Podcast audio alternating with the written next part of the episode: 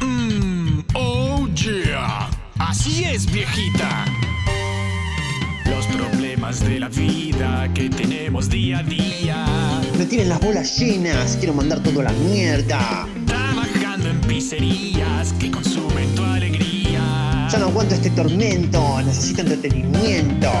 No sufras más, pichín, que ya estamos aquí. Tenemos algo que te va a encantar. Yeah. vienen Jopo y quieren que estés bien. No pierdas la cabeza que ya empieza. Radio Mission Star, Radio Mission Star, Radio Mission Star. Ven y escuchar nuestro programa que te alegra la mañana. O la tarde o la noche, la verdad que no sabemos. Boludeces a rolete que te vuelan el ojete. No nos importa cuando estés, no importa el cómo ni el por qué. Si estás acá vas a pasarla bien. Oh yeah. Y si con esto no te convencí, no sé qué más decir. Si te caemos mal, andate a cagar. ¡Wow!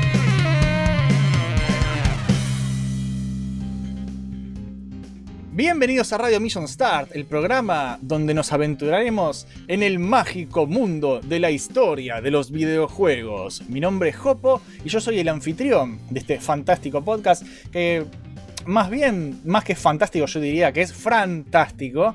Porque hoy nos acompaña el experto en historia gamer, que es el señor Fran Esguerza, de último nivel. Buenas, señor Fran, ¿cómo estás?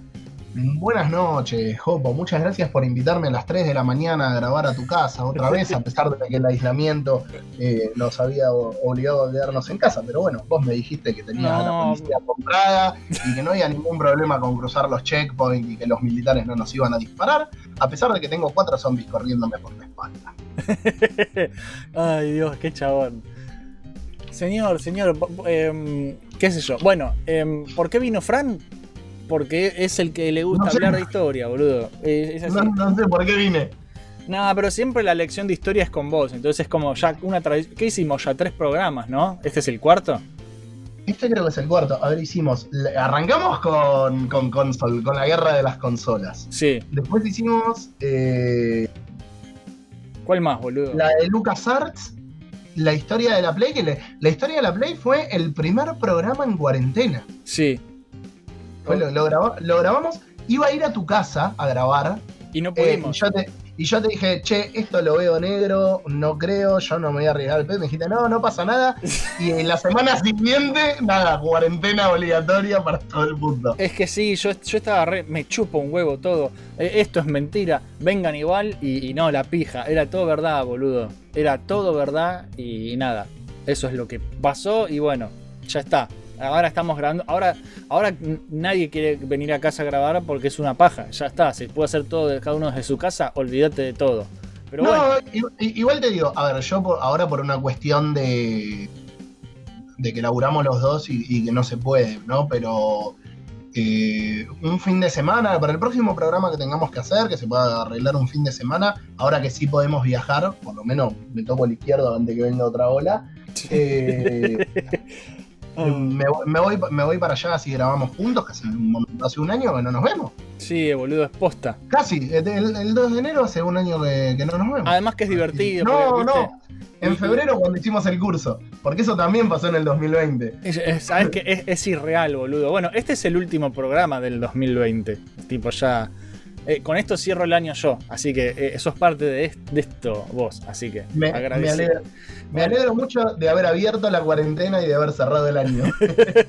Todo junto. Bueno, y la gente, como habrán notado, si ya leyeron el título del programa, de lo que vamos a hablar hoy en historia de los videojuegos, es la historia de Tetris, ¿sí? Que es recontra interesante la historia de Tetris porque es casi una película, no es casi, es una película de espionaje durante la Guerra Fría, ¿sí? Vos sa- en realidad es posterior a la Guerra Fría, pero vos sabés que busqué. No, boludo, en- eh, es durante, es, o sea, eh, es, es antes de la caída del muro. La Guerra Fría termina con la caída del muro. Esto es Bueno, sí, eh, sí, es verdad, propiamente termina después de la caída del muro, o con la caída del muro, sí, eso es verdad. Vos sabés que busqué a ver si encontraba un diagrama Sí, que cruzara a todas las personas eh, y empresas y no lo pude encontrar. Porque hoy nos vamos a hacer un quilombo. es que es un quilombo, es un re quilombo. Eh, Es por- más, yo te diría que hagas un disclaimer de que por ahí nos vamos a equivocar en el camino. eh, un disclaimer, por ahí, no, por ahí tiramos fruta. Eh, pero, y por ahí pronunciamos mal nombres rusos también. ¿sí? Y japoneses, porque pasa siempre. No, yo los japoneses creo que los pronuncio bien. No, a mí no, siempre me reta Risten. Pero no importa. Em, él puede pronunciar mal las cosas, y, pero nada, no importa, no voy a hablar de eso. Gente, em, no me quiero adelantar igual, pero, pero básicamente es una historia eh, de espionaje y traición y tratos sucios durante la Guerra Fría. Es durante la época de la paranoia anticomunista en Estados Unidos. eh, ¿Viste? Está todo eso. Entonces- Bueno, vos sabés, que, vos sabés que yo ayer veía un. ¿Cómo se llama? Eh, un, un documental para, para ponerme de, de nuevo en, en ritmo. sí. Y agarré y me, me puse a ver varios documentales. Creo que, uno de los que vi fue de, de- de Gaming Historia. Ese, ese es, ese es- canal. ese es el que a mí más me gusta y es en el, en el Sí. que me basé para, para todo esto. Tipo, es mi, mi- Eh. mi fuente principal es, es esa. Me encanta. Y bueno, eh, cuando estaba viendo, vos te pones a pensar, para no spoilear, cuando el chabón se va para Rusia y dice, che, esto está negro, tengo que ir a negociar el contrato a Rusia. Vos decís, un americano yéndose completamente solo, en pelotas, a Rusia. Sí, es durante- un peligro. Yo no me hubiera, o sea, yo lo primero que pensé es corres el riesgo de que te maten. Sí. Es que sí, boludo. Es, es, así. Es, mm, ¿Usted viene a cruzar el muro? Mm, usted no puede cruzar. ¿Viste? No sé. em, Usted puede cruzar, no puede volver. usted puede cruzar, no puede volver, claro. Ah, así que, pero igual no spoilees, no spoilees. Ahora vamos No, a. no, no, no spoileo, no spoileo. Sí, a- a- antes de, de adelantarnos, antes de, de todo eso, eh, lo que vamos a hacer, Fran, es hablar un poco de las recomendaciones de la semana, ¿sí? Así que, eh, por favor, contale a la gente a qué estuviste viciando vos en estos días o si tenés alguna serie, una peli, un cómic o lo que se te cante que vos tengas para recomendar de esta semana o este último tiempo que vos hayas visto, leído, escuchado, eh, experimentado. Drogas no, por favor. Y, y que digas, wow, quiero recomendar esto. ¿Qué puedes recomendar? Bueno, el crack, no, no, usted sabe, que yo, usted sabe que yo soy un tipo sano y que no consumo drogas, solamente eh, agüita y alcohol a veces. Sí, Eh, estuve jugando el Cyberpunk 2077, al, Sí. al controversial, controversial Cyberpunk. Eh, nada, lo estoy jugando, empecé, por ende lo puedo jugar. bien. Está bugueado hasta el choto, pero por lo menos no está roto. Sí, Eh, se puede jugar. Sí, sí. Tiene, a ver, tiene algunas cosas que la realidad es que decís un sistema de cobertura de mierda, donde decís, pero la concha de tu hermana, estoy cubierto. Eh, Es que, es Eh, que, es que te tiran igual. Y, y no hablemos de las armas que atraviesan cosas. Hablamos de armas convencionales. Ma- Mirá, yo eh, te digo, la verdad, la única recomendación que tengo también es Cyberpunk 2077 porque es lo único que juego desde que salió. Eh, es lo único que le dedico todo mi tiempo libre. no sé cuántas horas llevo. Eh, No, yo, yo- es muy fácil. yo jugué muy poquitito. No, yo, Yo no, sé si, yo no sé si puedo recomendarlo. Yo no lo pagaría full price. No, no, la verdad que no. Yo lo jugué No, cincu- no. 52 horas, lo tengo Bueno. jugado. No, a- ayer lo hablaba con Fonti. Para hacer RPG no tiene background. Ujú. que a mí la verdad que por ahí me importa, no me importa tanto porque no soy tanto de darle bola a esa parte del RPG. Capaz que me cuelgo y termino no leyendo todo lo que debería leer. Eh, No, es que es una paja, boludo. pero pero como, como RPG mm, carece de cosas en un montón de lugares. Es El que- editor de personajes es bastante poderoso para algunas cosas, pero los personajes, boludo, parecen. Yo me acuerdo cuando vi el Bloodborne, te dije, tanto tiempo que si edito el personaje, que no edito el personaje, es un personaje genérico número 38. claro. O sea, onda, ¿sabes qué? Para eso no me lo dejes personalizar si vas a hacerlo así. Y dame para lo único. y para-. Es que para lo único que sirve encima es para el modo foto, porque es todo en primera persona, ni siquiera lo ves en las cinemáticas. Entonces es, es, es, es Bueno, medio al pará. pedo. Yendo a algo peor todavía, que acá, acá vamos a meternos, pero lo vendieron así. Las escenas de sexo son una vergüenza. Sí, bueno. Me- me- Porque lo habían eh, vendido, porque lo habían vendido, ¿no? Yo me acuerdo, estábamos en el, en el Discord de una amiga y dice, no, pará, pará, que me voy, me voy con un puto. Eh, porque ella estaba con una mina y se iba con un chabón. O sea, Sí. no, no por ser de- Yo, yo cometí ese Sí. error. Decía, ¿que- ¿querés esto o querés este? este Sí. y, y yo elegí el que se llamaba Ángel. Y resultó que Ángel Ah, tenía a mí me pito. pasó- a mí me pasó lo mismo Y con Ángel. bueno, yo, yo pensé que Ángel Bueno, era una mina, boludo. No, no, pero la mina se fue para mostrarnos la escena de sexo, literalmente para ver qué tan fuerte era decir. No es fuerte un carajo, boludo. No fuerte un carajo. Es- Es, es streameable incluso. Sí. Porque no, no muestra nada explícito. Creo que es más fuerte por ahí la escena mina con mina. No sé, no la vi la mina con mina tampoco.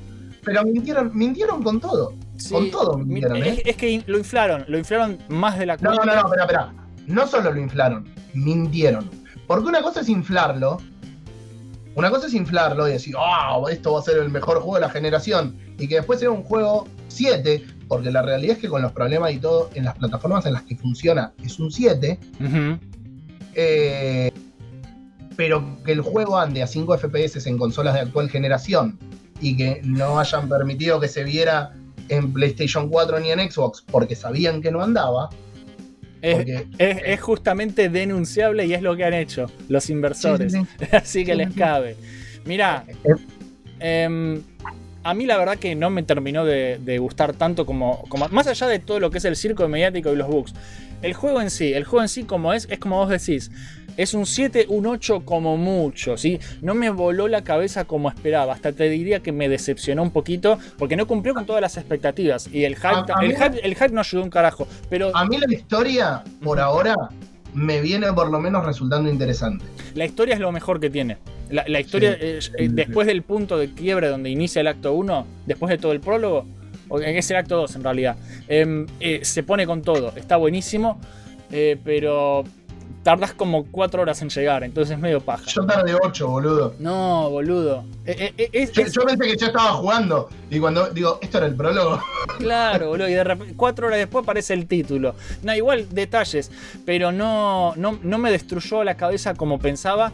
Y, y Francisco, mi hermano, lo explicó muy bien. Lo comparó, por supuesto, con el Deus Ex, que es su, su juego top. juego Y, favorito. y- y explicaba cómo el simple hecho de, de que sean minimapas abiertos en el Deus Ex, una cadena de minimapas eh, donde eh, son muy ricos y puedes hacer muchas cosas, le da todo un, si- un sistema de pro- un sentido de progresión mucho más fuerte que un mundo abierto gigante, que es un único mapa, pero que tanto para hacer no hay, la verdad, más allá de ir de un punto A al punto B en tu motito de Akira. Eh, el mundo no está, no está tan bueno, no se siente vivo. Qué sé yo, le falta pulido por todos lados. Igual, igual a mí, a mí si hay algo que me molesta, y esto lo, lo vengo diciendo hace un montón, es que a Ubisoft por menos lo matan. A ver, a Cyberpunk lo están matando, sí, es verdad. Pero al principio. Pero se lo merece. y, lo sigo, y lo sigo leyendo. No, boludo. No, no, no se lo merecen. Sí, Eh, no. me, estás me estás comparando juegos que tienen problemas y que en menos de un mes te los arreglan. Y que hace mucho que no pasa. Pero que tardaban un año en hacerlo. Con juegos que hace más de 7 años que están en desarrollo. Boludo, sí, eh, bueno, eso- esos siete años, boludo. Yo te, te decía, lo compré yo y lo sorteé dos veces este juego. Yo les debo. Debería darte vergüenza. Les he dado mucho te- yo que tu dinero. audiencia, yo que tu audiencia, yo que tu audiencia te demando. eh, yo les he dado dinero así Project, boludo. Pónganse las pilas, la puta madre. Pero bueno, e- eso es todo de, de Cyberpunk. No quiero seguir hablando de eso porque ya está. Eh, Ahora, es perdón, más, iba a, hacer una, iba a hacer una review. Iba a hacer una review, no la voy a hacer, boludo. No la voy a hacer. Eh, yo quería hacer una review para Gamer Combate. Es más, ya lo saco de, de mi lista de, de cosas, de ideas. Chao, no. Yo, yo quiero hacer una review para Gamer Combate, pero quiero jugarlo mucho más tiempo como para hacerla, con lo cual no va a venir. Tenés o que sea, va a jugar- quedar recontra desactualizada. claro. Yo, pues, yo, yo voy 20 horas y sé que por lo menos necesito 60. Para, para poder yo, por lo menos, emitir una opinión en la que sienta que cubrí todo. claro. Eh, eh, no me cabe duda que debe haber gente, perdón, eh, que debe haber gente que debe haber jugado 10 horas y ha hecho una review, pero yo necesito por lo menos 60 horas. Y la verdad que ahora con el laburo no puedo. Es que en este tipo de juegos es así. Es así. Pero bueno. Sí, sí, sí. Eh, yo del resto de las recomenda- de la- la- del resto de las recomendaciones eh, que tengo se van a enterar recién en el primer video del 2021, que es el primer ultra top del año, que es el top de mejores indies del 2020, ¿sí? Así que para más recomendaciones van a tener que esperar a ver ese video y se van a llevar varias sorpresitas porque como siempre eh, hay sorteos y mierda. Pero no sorteo más Cyberpunk, Bueno. boludo. Una vergüenza. Por mi parte, por mi parte, sí quiero recomendar que pueden leer la review en gamercombate.com, de paso chivo, Sí. eh, el juego argentino Nine Witches Family Disruption. Lo Diego lo, tengo. Eh, está en bueno. Steam, puede ser, pero lo tengo en la lista, me parece. Está, mira, está en Steam. ah, yo lo pagué 179 pesos, pero yo particularmente tuve un problema que tiene varios problemas. Empecé para arrancar eh, porque se rompe con algunas cosas, pero le estuvo encima a todos para solucionarlo. En mi caso particular, que de hecho eh, empecé tenía una animación que se la sacó porque a mí particularmente me lo rompía. Sí. Y después de que la sacó, eh, a mí me anduvo. Eh, pero lo reseñé en Switch porque cuando estábamos viendo esto le dije, mira, le digo, no te preocupes, le digo, cualquier cosa lo pido porque lo compré, porque me colgué de pedirlo. Y me dice, no, no, me dice, olvídate, me dice, jugalo en consola. Dice que, que- que no vas a tener ese problema. Porque la única persona en el mundo que estaba teniendo ese problema era yo. Claro, eso es especial. No sabíamos por, no sabíamos por qué, porque revisamos el log de errores y no sabíamos por qué cuando llegaba a esa cinemática de apertura, que era un, un logo de- de- del, del publisher y del estudio de él, Ah, apenas arranca, se boludo. rompía el juego. Se rompía el juego. Apenas empieces eso. Bueno, sí, sí, sí. repetir. Debía ser al- algún codec, debía ser un codec de video que me faltaba a mí. Claro. Pero bueno, Die- Diego, para darme solución, me dijo, toma, te paso, de, ¿para qué consola lo querés? Me pasó para Switch, lo jugué entero. Al otro día subieron la actualización donde sacaba eso y el juego anda, o sea, lo, lo probé en PC, no, no es que no anda, no le voy a Bueno, recomendar. re- repetí el nombre así eh, la gente escucha la recomendación y lo compra. Nine Witches, como nueve brujas, Family Disruption. Eh, Indie Raptor es el indie como independiente, Indie Disruption es el, el estudio. Sí, Eh, y nada, la verdad es un juego de ocultismo y nazis. O sea, Uh. bien Indiana Jones. me gusta. Pero- compra, pero-. Con un humor, con un humor hiperácido y un pixel art que es espectacular. Eh, Está todo eh, hecho. para, para, para. Eso tiene todo. Dice, eh, dice Hopo por Witches Family Disruption 220. Yo te lo, te lo recomendé, te lo recomendé cuando lo vi en la EVA 2019. Lo, tengo, lo tengo en la wishlist y, uh, y me encanta el estilo visual. ¿Esto es aventura gráfica? No, No. es una mezcla de aventura gráfica con aventura. Porque tiene partes Me donde tenés tiene partes donde tenés combate, pero el combate es como si fuera. O- eh, o sea, es, una especie de shooter 2D. Lo O estoy sea, viendo, me- lo estoy viendo y me encanta. Porque es, es pa- tiene cosas de RPG, tipo que vas de- que ves el mapa desde arriba y, y vas llegando a los personajes. Y tiene partes de usar inventario, mostrar los pasaportes. No, no, Sí, está- mira, lo compro, eh, lo compro, boludo. cal- no sé si esta semana o la semana que viene, porque ahora con el tema de las fiestas es medio complicado, tengo que hablar con Diego. Eh, íbamos a hacer, como hicimos con Matty Schmidt de Evans Remain, que de paso otro juego argentino que puedo recomendar, juegazo. Eh, hermoso, hermoso juegazo. Claro, historia. pero fíjate que eh, no lo venden, pero fíjate que no lo venden como el gran juego argentino, que es lo que pasó con el shooter este que estaban todos, es el Doom argentino y, y me chupa un huevo. Y era una poronga. Eh, este tipo lo venden porque es bueno y listo y me, me- y me chupa, un- o sea, honestamente, me chupa un huevo que sea argentino, lo voy a comprar porque Sí, me a- encanta. a ver, po- podría ser argentino o noruego, eh, o, de los, o de los polacos de CD Projekt cuando se tenían que levantar de nuevo. Sí, eh, que que el, el juego es bueno porque es bueno, no porque sea argentino. claro. Eh, sí está bueno que si el juego es argentino y está bueno, que se conozca a quienes lo hicieron. Sí, eso eso sí. Bueno, pero, pero porque el juego es bueno, no por otra cosa. Pero. Pero la verdad que reco- recomendadísimos los dos. El Nine Witches debe tener unas.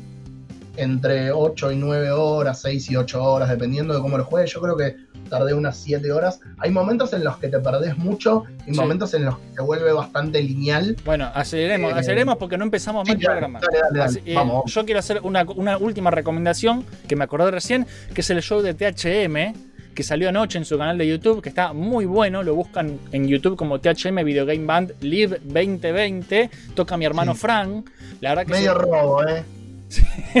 Duró menos de una hora, fue medio robo. A- anoche queríamos más. Sí, boludo, duró poco. Pero bueno, es lo que hay. Em, y nada, mejoraron mucho como músicos y los temas suenan todos muy bien, así que nada, vayan. Muchachos, ya arrancamos con el programa, pero antes, muy rápidamente, vamos a escuchar el espacio publicitario de Radio Mission Start, donde nuestros amigos creadores de contenido dejan su audio maravilloso para promocionarse. Si vos también tenés un proyecto copado, querés formar parte de este espacio publicitario, mandame tu audio y me fijo de acoplarlo a los demás. Sí, te estoy hablando a ti, Fran. Em, igual con la Este próxima. año se viene, este año se viene publicidad, hacemos publicidad para TV, pero no Yo, yo, eh, estoy viendo si, si saco, porque nu- nunca más me mandaron nada. Y creo que voy a sacar para la próxima actualización. No va a haber anuncios de una pija y listo. No lo sé, lo estoy pensando todavía. puta, yo, yo voy a hacer, este año te voy a mandar audio y lo vas a sacar, dale. Bueno, lo pienso. Pero eh, Bueno. que es que quiero tener varios, así, cada uno suenan distintos. No importa. Gente, escuchamos los anuncios y arrancamos.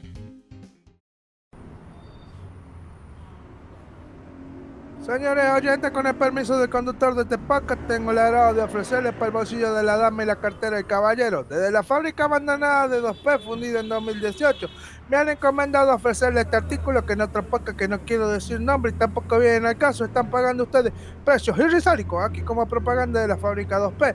No venimos a pedir un Patreon, tan solo les regalamos un programa por semana. Señorita, si en su corazón tiene un like y una compartida, se lo vamos a agradecer. Joven, ya voy, un momento por favor. Lloren, chicos, lloren. Podcast por 2P, más que un podcast, una charla entre amigos. Cine, anécdotas, humor, cómics, anime y más.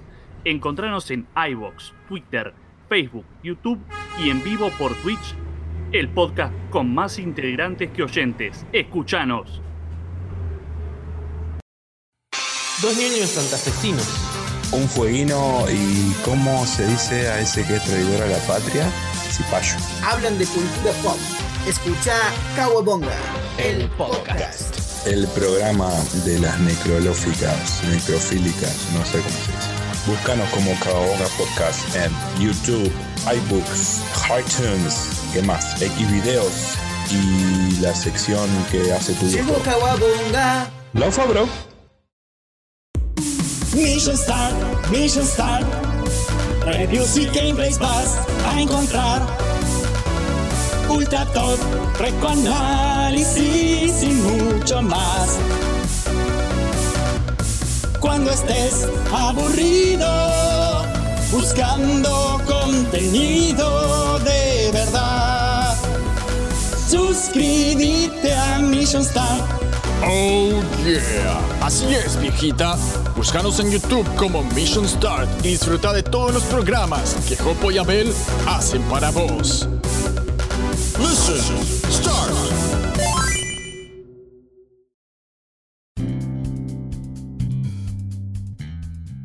Bueno, después de este sensual espacio publicitario, ahora sí, gente, comenzamos con el increíble programa de hoy, el último del año, que se llama Tetris, lección de historia con Fran de último nivel como invitado pelado superestelar mágico que está cantando. Y me interrumpe. Ay, encima el show de los monos ayer terminó con eso. Estaban todos, eh, aguante la Sputnik. contento. Ay, Dios, Aguante re- la Sputnik. Sí, sí, cualquiera. Empezaron a tirar. eh, ah, no vamos a hablar de eso, de la vacuna, porque es, un- es- No, es- para nada. para nada, un desastre, no importa.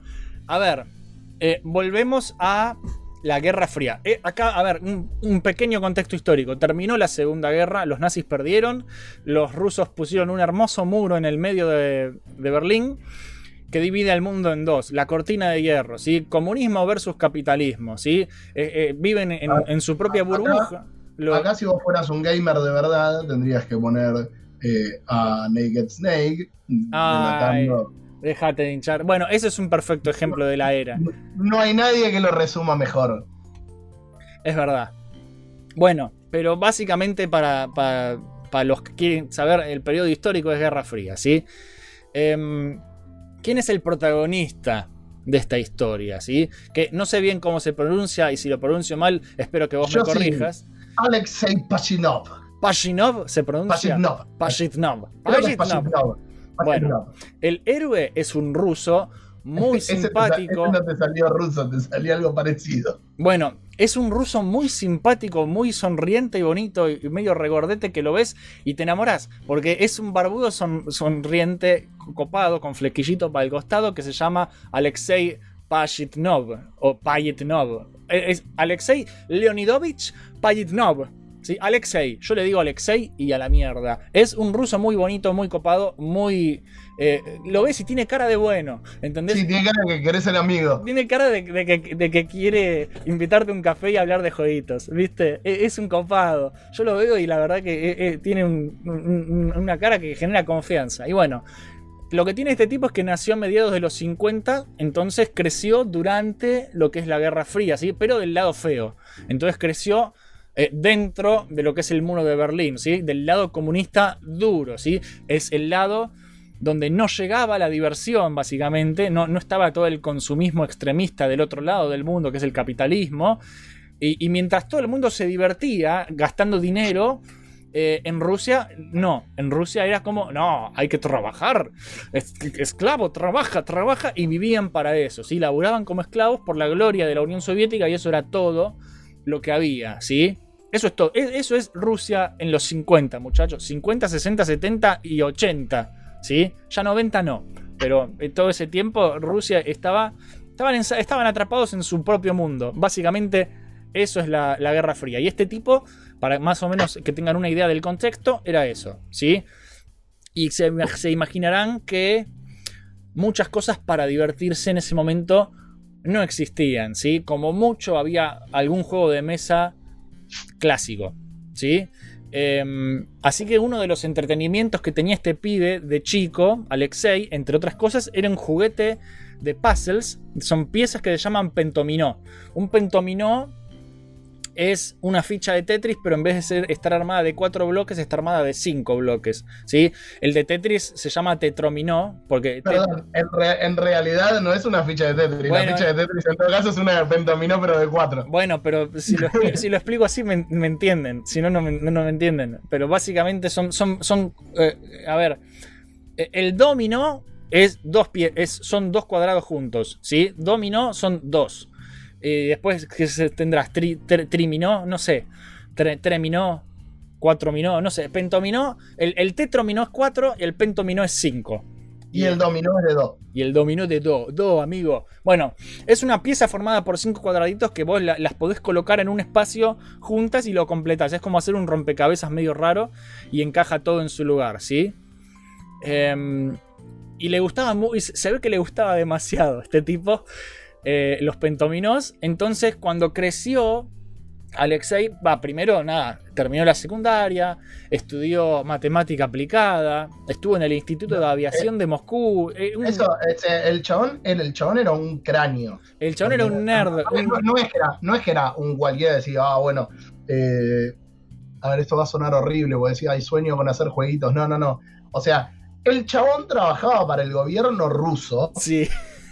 Eh, de hecho, acá me estoy adelantando en la historia, pero ah, desarrolló cosas que llamaron la atención de la KGB. Sí, sí, sí. Ahora, eh, eh, eh, va, va, no te estás adelantando tanto, porque básicamente yo iba más o menos a contar lo mismo. Porque después de estudiar matemática en lo que es el Instituto de Aviación de Moscú, eh, el tipo se va a estudiar computación en lo que es ahora la, la- la Academia Rusa de Ciencias, ¿sí? que es el centro de computación. Lo tengo acá Perdón, escrito. Jopito. Sí, Como para dar un toque más de contexto. Sí. La cosa es así, en, el, en plena Guerra Fría, los rusos querían cualquier tipo de ventaja tecnológica sobre Sí. los Estados Unidos, el tema de lo que era la carrera espacial, la carrera armamentista, la carrera de cualquier cosa, todo era una carrera, hasta los Juegos Olímpicos fueron cruciales. Sí, en la Guerra Fría. poderosas. Eh, todo. En- ento- entonces, lo que hacían era llevar a jóvenes eh, a, a la ca- a la- a las academias como la Academia de Aviación para que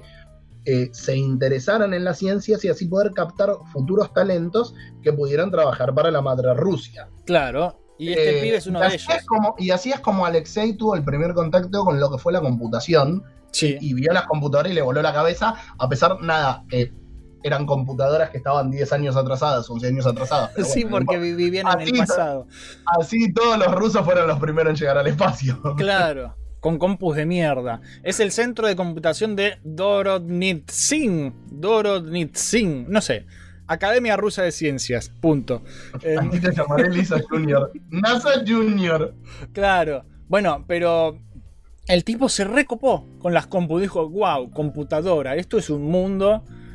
Y, y nada, y como justamente los rusos los llevaron ahí a. Los rusos, él también era ruso, pero los llevaron a, a- a esos lugares para que se interese. Y como el tipo era un cráneo de la zamputa, terminó consiguiendo un trabajo muy lindo con el gobierno. Entre comillas. Mu- Muy lindo. Bueno, pero porque es lo que vos decías, que la KGB se lo quiso llevar eh, para que ayudara a, a grabar conversaciones No. telefónicas, cosas así. Y, eh, te- inteligencias artificiales, boludo, querían hacer. Eh, el, el- el tipo, el tipo desarrolló una inteligencia artificial para reconocimiento de patrones de voz. claro. O, eh, Y, en sus, y en sus ratos libres soñaba con hacer jueguitos. O sea, de hecho, cuando el tipo entra, había un programador eh, que estaba, eh, Dmitry Pavlovsky, que estaba obsesionado con Pac-Man, que fue el único juego que pasó la o uno de los únicos arcade que pasó la cortina de hierro. Sí. Y el chabón estaba obsesionado con el Pac-Man y, y lo quería eh, reproducir, digamos. Estaba trabajando en reproducirlo. Y después entró otro, así como le pasó al, al joven Alexei de 17 años, entró eh, Vadim Geramisov, Sí. de un pibe de 16 años, también prodigio en, en matemáticas, que lo habían llevado eh, y Pavlovsky se lo presentó a Pasitnov porque, nada, eran tre- tres pequeños genios que le gustaban los jueguitos. Eran tres Los nerdos, chabones- boludo. Eran tres amigos chabones, nerdos. los chabones se sentaban a hablar sobre cómo desarrollar jueguitos. Sí. Eh, En Rusia. o sea, con imposible. el, con el problema de que en Rusia no podían comercializarlo porque nadie podía tener una empresa en Rusia. Claro. O sea, ¿cómo iban ellos a comercializar y distribuir un juego en Rusia si precisamente nadie podía? Claro. O sea, una propiedad privada, ¿en serio, señor? Por eso, no. eh, eh, pero igual es muy loco, porque tipo, así todo, en, en ese mundo tan, tan cerrado, viste, tan gris, el- los tipos, es como que la naturaleza humana es inevitable y, el tipo se puso a charlar, cha- a charlar de nerdeadas con los amigos en la oficina, ¿entendés? O sea, eso me encanta, boludo. Es, es, eso me encanta, es inevitable, boludo. Y, Alexei se quedó pensando en, en- esto, en, en- los juegos, en los pentominós, viste. Y nada, y, y- y no sé cómo fue, pero se ve que, que- que pelotudeaban en la oficina como en toda oficina, porque no siempre hay laburo, y en el tiempo libre, además de charlar de, de jueguitos No, y hablar el- de Pac-Man y qué sé yo qué, se pusieron, a, se quedaba- pusieron a programar, boludo. No, no es que tenían tiempo libre, porque en Rusia, olvídate que tiempo libre. ¿Qué no, El boludo? El chabón tenía una rutina. Yo que me, los, desde- yo, me los, yo me los imagino haciendo alt tab, boludo. Cuando No, no, no.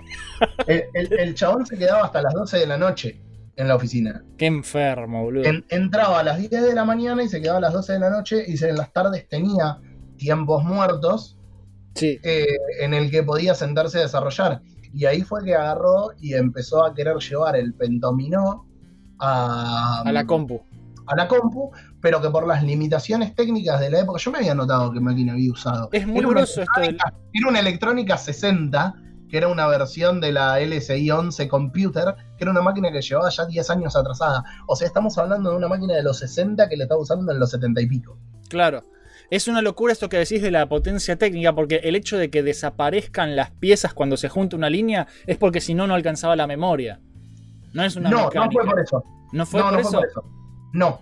Eh, la cosa es así. Lo que fue por limitaciones técnicas fue la cantidad de unidades que tenía la figura. Ah, que eran cuatro en vez de cinco. Eran cuatro en lugar de cinco.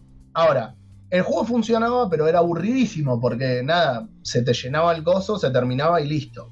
Entonces, ¿qué hizo? Lo acomodó en, en- en lugar de tenerlo acostado, lo acomodó al centro de la pantalla y lo puso en vertical. Eh, y, y el tema de que desaparecieran las líneas fue porque si no se terminaba el juego y no podía hacer nada. O sea, una vez que llegabas arriba lo acomodaste, listo, buenísimo. Pero un juego aburrido no te, no te llevaba a rejugarlo. Claro. Eh, entonces fue que puso el, el último paso, después de ponerla en vertical y toda la bola, fue que desaparecieran las líneas. Claro, y ahí es El cuando se vuelve jugaba- adictivísimo, boludo. El chabón jugaba Tetris en la oficina Sí. eh, y le decía a los jefes que estaba depurando líneas de código. Eh, qué conchudo. Eso, eso leí yo. Tipo, dale, boludo. Claro, que si no saben nada, ¿qué le van a decir? No, no. qué chabón, boludo. Ah. Bueno, pero, Pero es un capo, pero es un capo. ¿Sí? Sí, pero tenía un problema. estaba codeado para la Electrónica 60, que era una máquina de mierda de los 60, Sí. solo funcionaba ahí. No, no podía jugar en otro lado. Igual, el tipo tenía una, una mina de oro en sus manos porque el tipo sa- sabía que era adictivo. Él mismo era adicto a su juego. Sus compañeros eran adictos a su juego. Y. Bueno, Es donde comienzan todos los quilombos acá. Ahí, ahí te estás adelantando igual, porque el paso, como el chabón no lo podía llevar a otros, le pidió asistencia a Gerasimov, este chico de 16 años que era prodigio. Y le dijo, yo sé que es difícil, no sé qué, que esto que el otro. Y el pendejo en un par de días volvió con una beta y en unas semanas eh, tenía el juego funcionando a color en una IBM. Era un crack. Ahora, ahí ya abriste las llaves, te tenías la llave del reino, porque ya tenerlo en una IBM Puede ir a todos eh, lados, podía boludo. correr en cualquier, en cualquier lado, ya no era en una electrónica 60. Claro. Eh, pero bueno, ahora había un problema. Y que el juego no era de ellos. Claro, el juego era propiedad del gobierno porque se desarrolló en una oficina del gobierno, del único tipo que había, porque no había empresas privadas. Eh, y en tiempo. Uy, espérate que se me desconectaron los auriculares. Sí, Eh, y en tiempos de eh, trabajo del gobierno. por eso. Por ende, el juego era ruso. Sí, En, to- en todos los sentidos de la palabra. es que sí, boludo. Eh, y, y- y tampoco tenían tanto la noción de juego, ¿viste? O sea, ellos querían, meterle que querían vender el juego, pero no podían, porque era del gobierno ruso.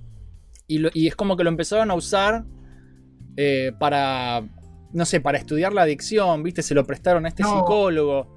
Eso, eso fue así. Uno, uno de los tipos a los que Alexei le pasa el juego era un amigo de él, que era uno de los mejores amigos, eh, que se llamaba Vladimir Filico, Fo- Filico, Folico, una cosa así. ¿Este, es, este es- este es el que se suicidó después mató a la mujer mucho más adelante o es otro? No lo sabía eso. Bueno, el, el psicólogo, digo yo, el psiquiatra. Sí, es el, es el psiquiatra. Bueno, ese Eh, estaba re loco, boludo. Ese mató a la familia y se mató él. El tipo mal. Y era, jodiendo, y era boludo. psicólogo, boludo, sí. Bueno, la, la cuestión es que eh, el chabón vio que, que Tetris era completamente adictivo y en lugar de usarlo, esto, esto creo que es uno de los pocos momentos en la historia de los videojuegos donde decís, mira qué tipo inteligente, eh, en lugar de usarlo para decir, miren qué malo que son los videojuegos, genera adicción, que esto que el otro, lo usó para estudiarla. Sí. O sea, en lugar de ir en contra, se unió. Está bien, bueno, terminó siendo un enfermo de mierda. Bueno. sí. El Tetris arruinó mi vida. ¡Muere! ¿Viste? quiso, quiso acomodar, quiso acomodar a la familia en un cajón. Y no pudo. Chiste, humor negro, boludo. Qué hijo de puta. Eh, Ah, tengo, tengo, una, tengo una historia triste y linda de Tetris a la vez. Después, la- la- si querés, cerramos con eso. Una vez que. Dale. Después contamos Eh, nuestras experiencias. Yo también tengo un par. Más que nada, mi, mi mamá es adicta. Esa es mi historia. Bueno, no importa. Em, nada. eh, se propagó por todo el país. ¿Viste? Se propagó por toda la nación rusa el juego. Pero seguía Sí. siendo propiedad de la Unión Soviética. No, no- Pero, pero lo tuvieron que distribuir onda shareware. Sí. O sea, no lo, no lo podían vender. Ellos no podían comercializar es que algo no hizo, no hizo un peso el tipo. Nada. Hasta mucho después. muchísimos años después. Eh, Y porque era De propiedad del gobierno, boludo. Una pija, boludo. Eh, de, de- de hecho, creo que esta es una de las pocas historias donde Nintendo fue como mejor persona, digamos. Sí, sí, sí, sí. En serio, boludo. Igual falta para que se meta Nintendo. T- Todavía no. Va, casi. Ahora en un rato se mete No, Nintendo. falta, falta, falta mucho, falta mucho. Y- igual, igual así todo, yo lo que leí es que Alexei estaba chocho con que la gente jugara su juego. O sea, se hizo pseudo famoso y todo. eh, pero es, es como que sí, quería venderlo, pero sabía que era un, un sueño imposible. Es como que estaba medio resignado y era feliz igual. No sé. Y vos le ves esa carita y decís, pobrecito, él se lo merece. Pero, pero nada, viste. Eh, eh, su juego se hizo popular igual. Y eventualmente sale de Rusia, porque es inevitable esto. Son disquet en algún lado. eh, Alguien se lo metió en el culo y salió. Y, y ahí no, ya está. Cagaste. no, señor. ¿Sabés cómo fue? ¿Cómo fue que salió? La cosa es así. eh, Hungría era el lugar del mundo en el que eh, se podían conseguir cosas rusas. Ujú. Era, era- era como el, el punto de comunión entre oeste, entre Oriente y Occidente. ¿Legal o ilegal? Porque. Le- legal, Oh, digamos legal. Eh, entonces, Robert Stein, que ahora no me puedo acordar eh, el nombre de qué empresa había ido, eh, Robert Stein. Robert Stein fue a Andrómeda. Andrómeda era. Andrómeda Eh, Software es de Reino Unido, es, es de Robert Stein. Sí, el, el gordo, el gordo boludo, le digo yo a Robert Gordo Stein. boludo, sí. Presentalo, presentalo, presentalo antes. Robert Robert Stein es gordo boludo y medio sorete. Sí, es otro personaje importante de esta historia, Robert Stein. Eh, la cuestión es que quería ir a. ¿Cómo se llama? Hungría. Eh, eh, fue a Hungría para ver qué podía agarrar y vio en un rincón un chabón jugando un juego que era recontra adictivo, Sí. que estaba re bueno, y le dijo: Yo quiero comprar ese juego para eh, publicarlo en UK. Claro, ¿de quién es? La, cu- la cuestión, la cuestión es que dijo, che, les quiero comprar el juego. Y, y le dicen con vergüenza, eh, no te lo podemos vender porque no es nuestro. Lo estamos jugando porque está re bueno, pero no es nuestro. Y dice, ok, ¿y de quién es? Es de los rusos. bueno. Bueno, entonces- de, bueno, ¿de qué no ruso? quiero- ¿De qué ruso? De los No, rusos. no, no, es de los rusos. Sí, sí, sí. Entonces, Ah, si yo quiero el Tetris, me voy a tener que ir a la Unión Soviética a negociar. Así que bueno, el chabón eh, hizo todo un rastreo, mandó un telex, que era como, no sé, un es un telegrama, es un telegrama por fax, sí, que es una verga. Claro, es un, un telefax. Sí. Eh, de hecho, sí, debe ser por eso telex. Eh, a la Academia Rusa de Ciencias, los cuales se lo reenviaron a Pashitnov, en el que estaba diciendo que quería la licencia de Tetris. Ahora, Pashitnov, que a pesar de, de Igual, tener cara sí, de igual se, un boludo. se le habrán iluminado los ojos y le aparecieron los signos de dólar en los ojos, ¿viste? Bueno, la cuestión es que eh, Pashitnov sabía que no podía licenciar Tetris, No. porque no le pertenecía, porque era mm, técnicamente del gobierno. Entonces, ¿qué hizo? Tampoco quería cerrar la puerta porque era el retrato y el chabón sabía que tenía un muy buen juego. Y a ver, su sueño también era poder hacerlo llegar a gente. Su sueño también, más allá que sabían que no podía tener una empresa, era de alguna forma Claro, de Pero, pero- pero acá es donde comete, comete un error, boludo. Comete un error con el mensaje de respuesta. Y si querés, contalo vos. En realidad, acá no comete tanto el error. No, El error, el error por es ahí más del gordo Stein, que es un forro Sí. se aprovechó. Sí. Eh, y vino, y vino, y vino mucho después, pero la, pero la, pero la comieron lindo. Lo lindo de esto es que, es que, es que tiene no consecuencias, sino que es como que hubo algunos momentos en los que Le cabió a quien le tenía "Dio que caber. la torta". Claro. Bueno, Eh, la, cuestión, la cuestión es que eh, le contestó, yes, we are interested, estamos interesados, we would like to have this deal. sí, e- ese es el Porque- tema. Es reinterpretable a cualquier cosa esa respuesta. Estamos interesados espera, y nos gustaría tener este trato. No, no, no. Sí. no es reinterpretable. El gordo se pasó de pelotudo. Porque, a ver, yo sé que, yo sé que los norteamericanos son muy literales. Y que el contrato verbal vale tanto como un contrato escrito. Lo cual es muy complicado. Así que Sí. si alguna vez tienen un trato con americanos, tengan en cuenta que el contrato verbal es tanto como un contrato escrito. Ahora el chabón tenía un contrato verbal. Ahora, él le dijo, yes, we are interested. Estamos interesados en tu contrato. Quisiéramos tenerlo. Y el gordo dijo, ya está, Y el boludo. gordo dijo, ya está. O sea, Es un bueno, bueno, bueno, sí, a ver, espera, dijo quisiéramos tenerlo, podría ser una afirmación literal. Por, por ahí no, no estuvo. No, no. Bueno, la- la A cuestión ver, es que es, es todo, es todo, porque hay barrera idiomática, uno hablaba inglés, otro hablaba ruso, pero el gordo se hizo el pelotudo, boludo. El gordo Sí. de Robert No, se hizo el espera. pelotudo. Pero ponele, ponele que no, como no tuvo un intérprete y todo ahora pensándolo bien, o sea, puede haberse tomado como literal la respuesta y siendo literal era un contrato hablado. Ahora, el chabón lo pensaba más en un, che, ¿por qué no negociamos? Robert Eh, Stein quería guita, boludo, nada más. Es, es- No, no, no, no, no, no solo eso. El chabón lo que quería era negociarlo, pero no quería quedar pegado con el tema de los rusos, porque el chabón sabía que lo que estaba haciendo estaba mal. estaba, ro- estaba robando tecnología rusa de alguna manera. ¿Eh? Puede ser, sí. Sí, sí, no, o sea, no sé si robando tecnología rusa, pero sabía que los rusos no lo iban a ver muy bien y que lo iban a cagar matando o preso. Es que sí, boludo, si te lo pones a pensar, es tecnología rusa y la estás robando.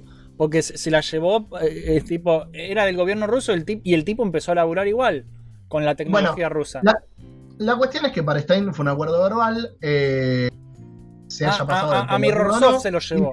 eso, no Andrómeda, era Mirrorsoft. Andrómeda es él, Andrómeda era él. él Robert Eh. Stein es de Andrómeda y se lo llevó a Mirrorsoft en Inglaterra. La cuestión es que en Inglaterra les Eh, dijo, Es un mapa. Empiecen a anotar nombres, chicos, porque es un quilombo de empresas. A- a- La- empieza la- a haber un quilombo de empresas, hay que hacer un mapa de esto. Sí, sí, sí. La, la cuestión es que el chabón le dijo: eh, eh, Vamos a venderlo. Licenció dos tratos con dos empresas que ahora no me acuerdo el nombre, así Eh, que si las tenés a mano, buenísimo. Mirrorsoft se lo Por- pasó. Mirrorsoft se lo pasa a Spectrum Holobyte en Estados Unidos. Sí. Esa es una. Em, no, son esos. Son Mirrorsoft y Spectrum Holobyte. Tipo. eh, Pasa, lo- pasa que eran, eran dos contratos, uno de 3.000 libras más royalties y uno de 11.000 más royalties en consolas, que creo que era el de Spectrum. Se, si no me llenó, equivoco. se- se llenó de guita. Lo distribuyó. e- Era para distribuir en Europa, en Japón. Pero. Pero, pero- pero el pero- chabón sabía nada, que boludo. tenía. El chabón sabía que tenía un que negoció un contrato que todavía no tenía. Porque más allá de que él tuviera una interpretación de un contrato verbal, no es que, que no, no tenía el juego, no tenía el contrato, no tenía nada. Eh, Claro, eh, le dijo, el otro le dijo que le- Alexei le dijo que sí, pero Alexei no es nadie, boludo. Es, es como, es como que yo eh, le, vaya a preguntar, quiero, eh, no sé, el- voy a Microsoft a preguntar, che, ¿puedo comprar cosas? Y el barrendero me diga, sí, sí, sí, tomá, eh, podés comprar lo que quieras. Y es como, sos el barrendero. O no estoy diciendo que Alexei sea el barrendero, ni estoy eh, tirando sí, abajo a los no, no, no barrenderos. sé si es el, no sé si es el mejor ejemplo, igual. eh. No, ese es un ejemplo de mierda. Pero tipo, Alexei no, no, no tenía autoridad para decir. eh, para, para firmar él y decir que sí. Bueno, Dijo pará, que- él, dijo- él como era el creador dijo, sí, a mí me interesa y me encantaría. Pero nada la, más. cuestión es que, la cuestión es que se empezó a producir Tetris. La- eh, por- porque se, se- se empezó a, a- a producir eh, el juego, se empezó a vender, era readictivo, Sí. pero no. ¿Cómo se llama? Eh, No sé, habla. pero no, pe- pero no tenía. No, le- leí una cosa. Le- leí una cosa y, y me agarró una duda gigante. Porque estaba, estaba buscando los nombres de las empresas. Eh, y, y leo que dice Alexei Pajitnov. Y entre paréntesis Sokolov. No sé si no era el- un seudónimo. Y me hizo pensar si estaría por eso el nombre de Sokolov en Metal Gear Solid 3. Ay, de- déjate de desarrollan el, el- el tanque previo a. No, que- no, que- no- que no te excites todo. con Metal Gear, que no es el tema del día. ¿Cómo que no? Sí, sí, a la mierda. Vos, en- en- vos pensá en, Ya. to- en todas las empresas que ya estaban en el exterior que lo estaban porteando a computadoras, lo estaban porteando a consolas, lo estaban porteando a todos lados. A ver, Spectrum Holobyte editó una versión para Atari ST y Sinclair Spectrum. Eh, se había eh, en, en el 87 se había comercializado en Europa y en Estados Unidos. Y, lo, y, y- y esto también es Con- otro tema pará. importante, el tema de cómo lo comercializaron. No, ¿y con qué nombre? Decía fabricado en Estados Unidos, creado en el extranjero. No decía creado en la Unión Soviética. Claro. Eh, la cuestión es que un día, hablando, o sea, entre todo esto, el chabón siguió desarrollando, siguió desarrollando cosas. Escucha, había ah, ah, desarrollado te, te una interrumpo inteligencia un, un segundo, un segundo antes. El tema de la comercialización, quería avisar un poquito, eh, el tema de todo lo que es la estética, la gráfica, eh, que eh, la comercialización de Tetris es, es tipo el gran juego adictivo que viene de, o sea, no, no, no, no aclaraba de la Unión Soviética, pero era de la Unión Soviética. Ah, lo vendieron algo así como el experimento ruso misterioso No, no, No no, sé- no, no es que sé lo si- ven- no, no no, sé- no es que lo vendieron, ¿eh? No, no es que lo vendieron. La Soviet, verdad, Soviet la- Mind Game, ¿entendés? Ese, esa, Bueno, esa cosa, el juego la- mental soviético.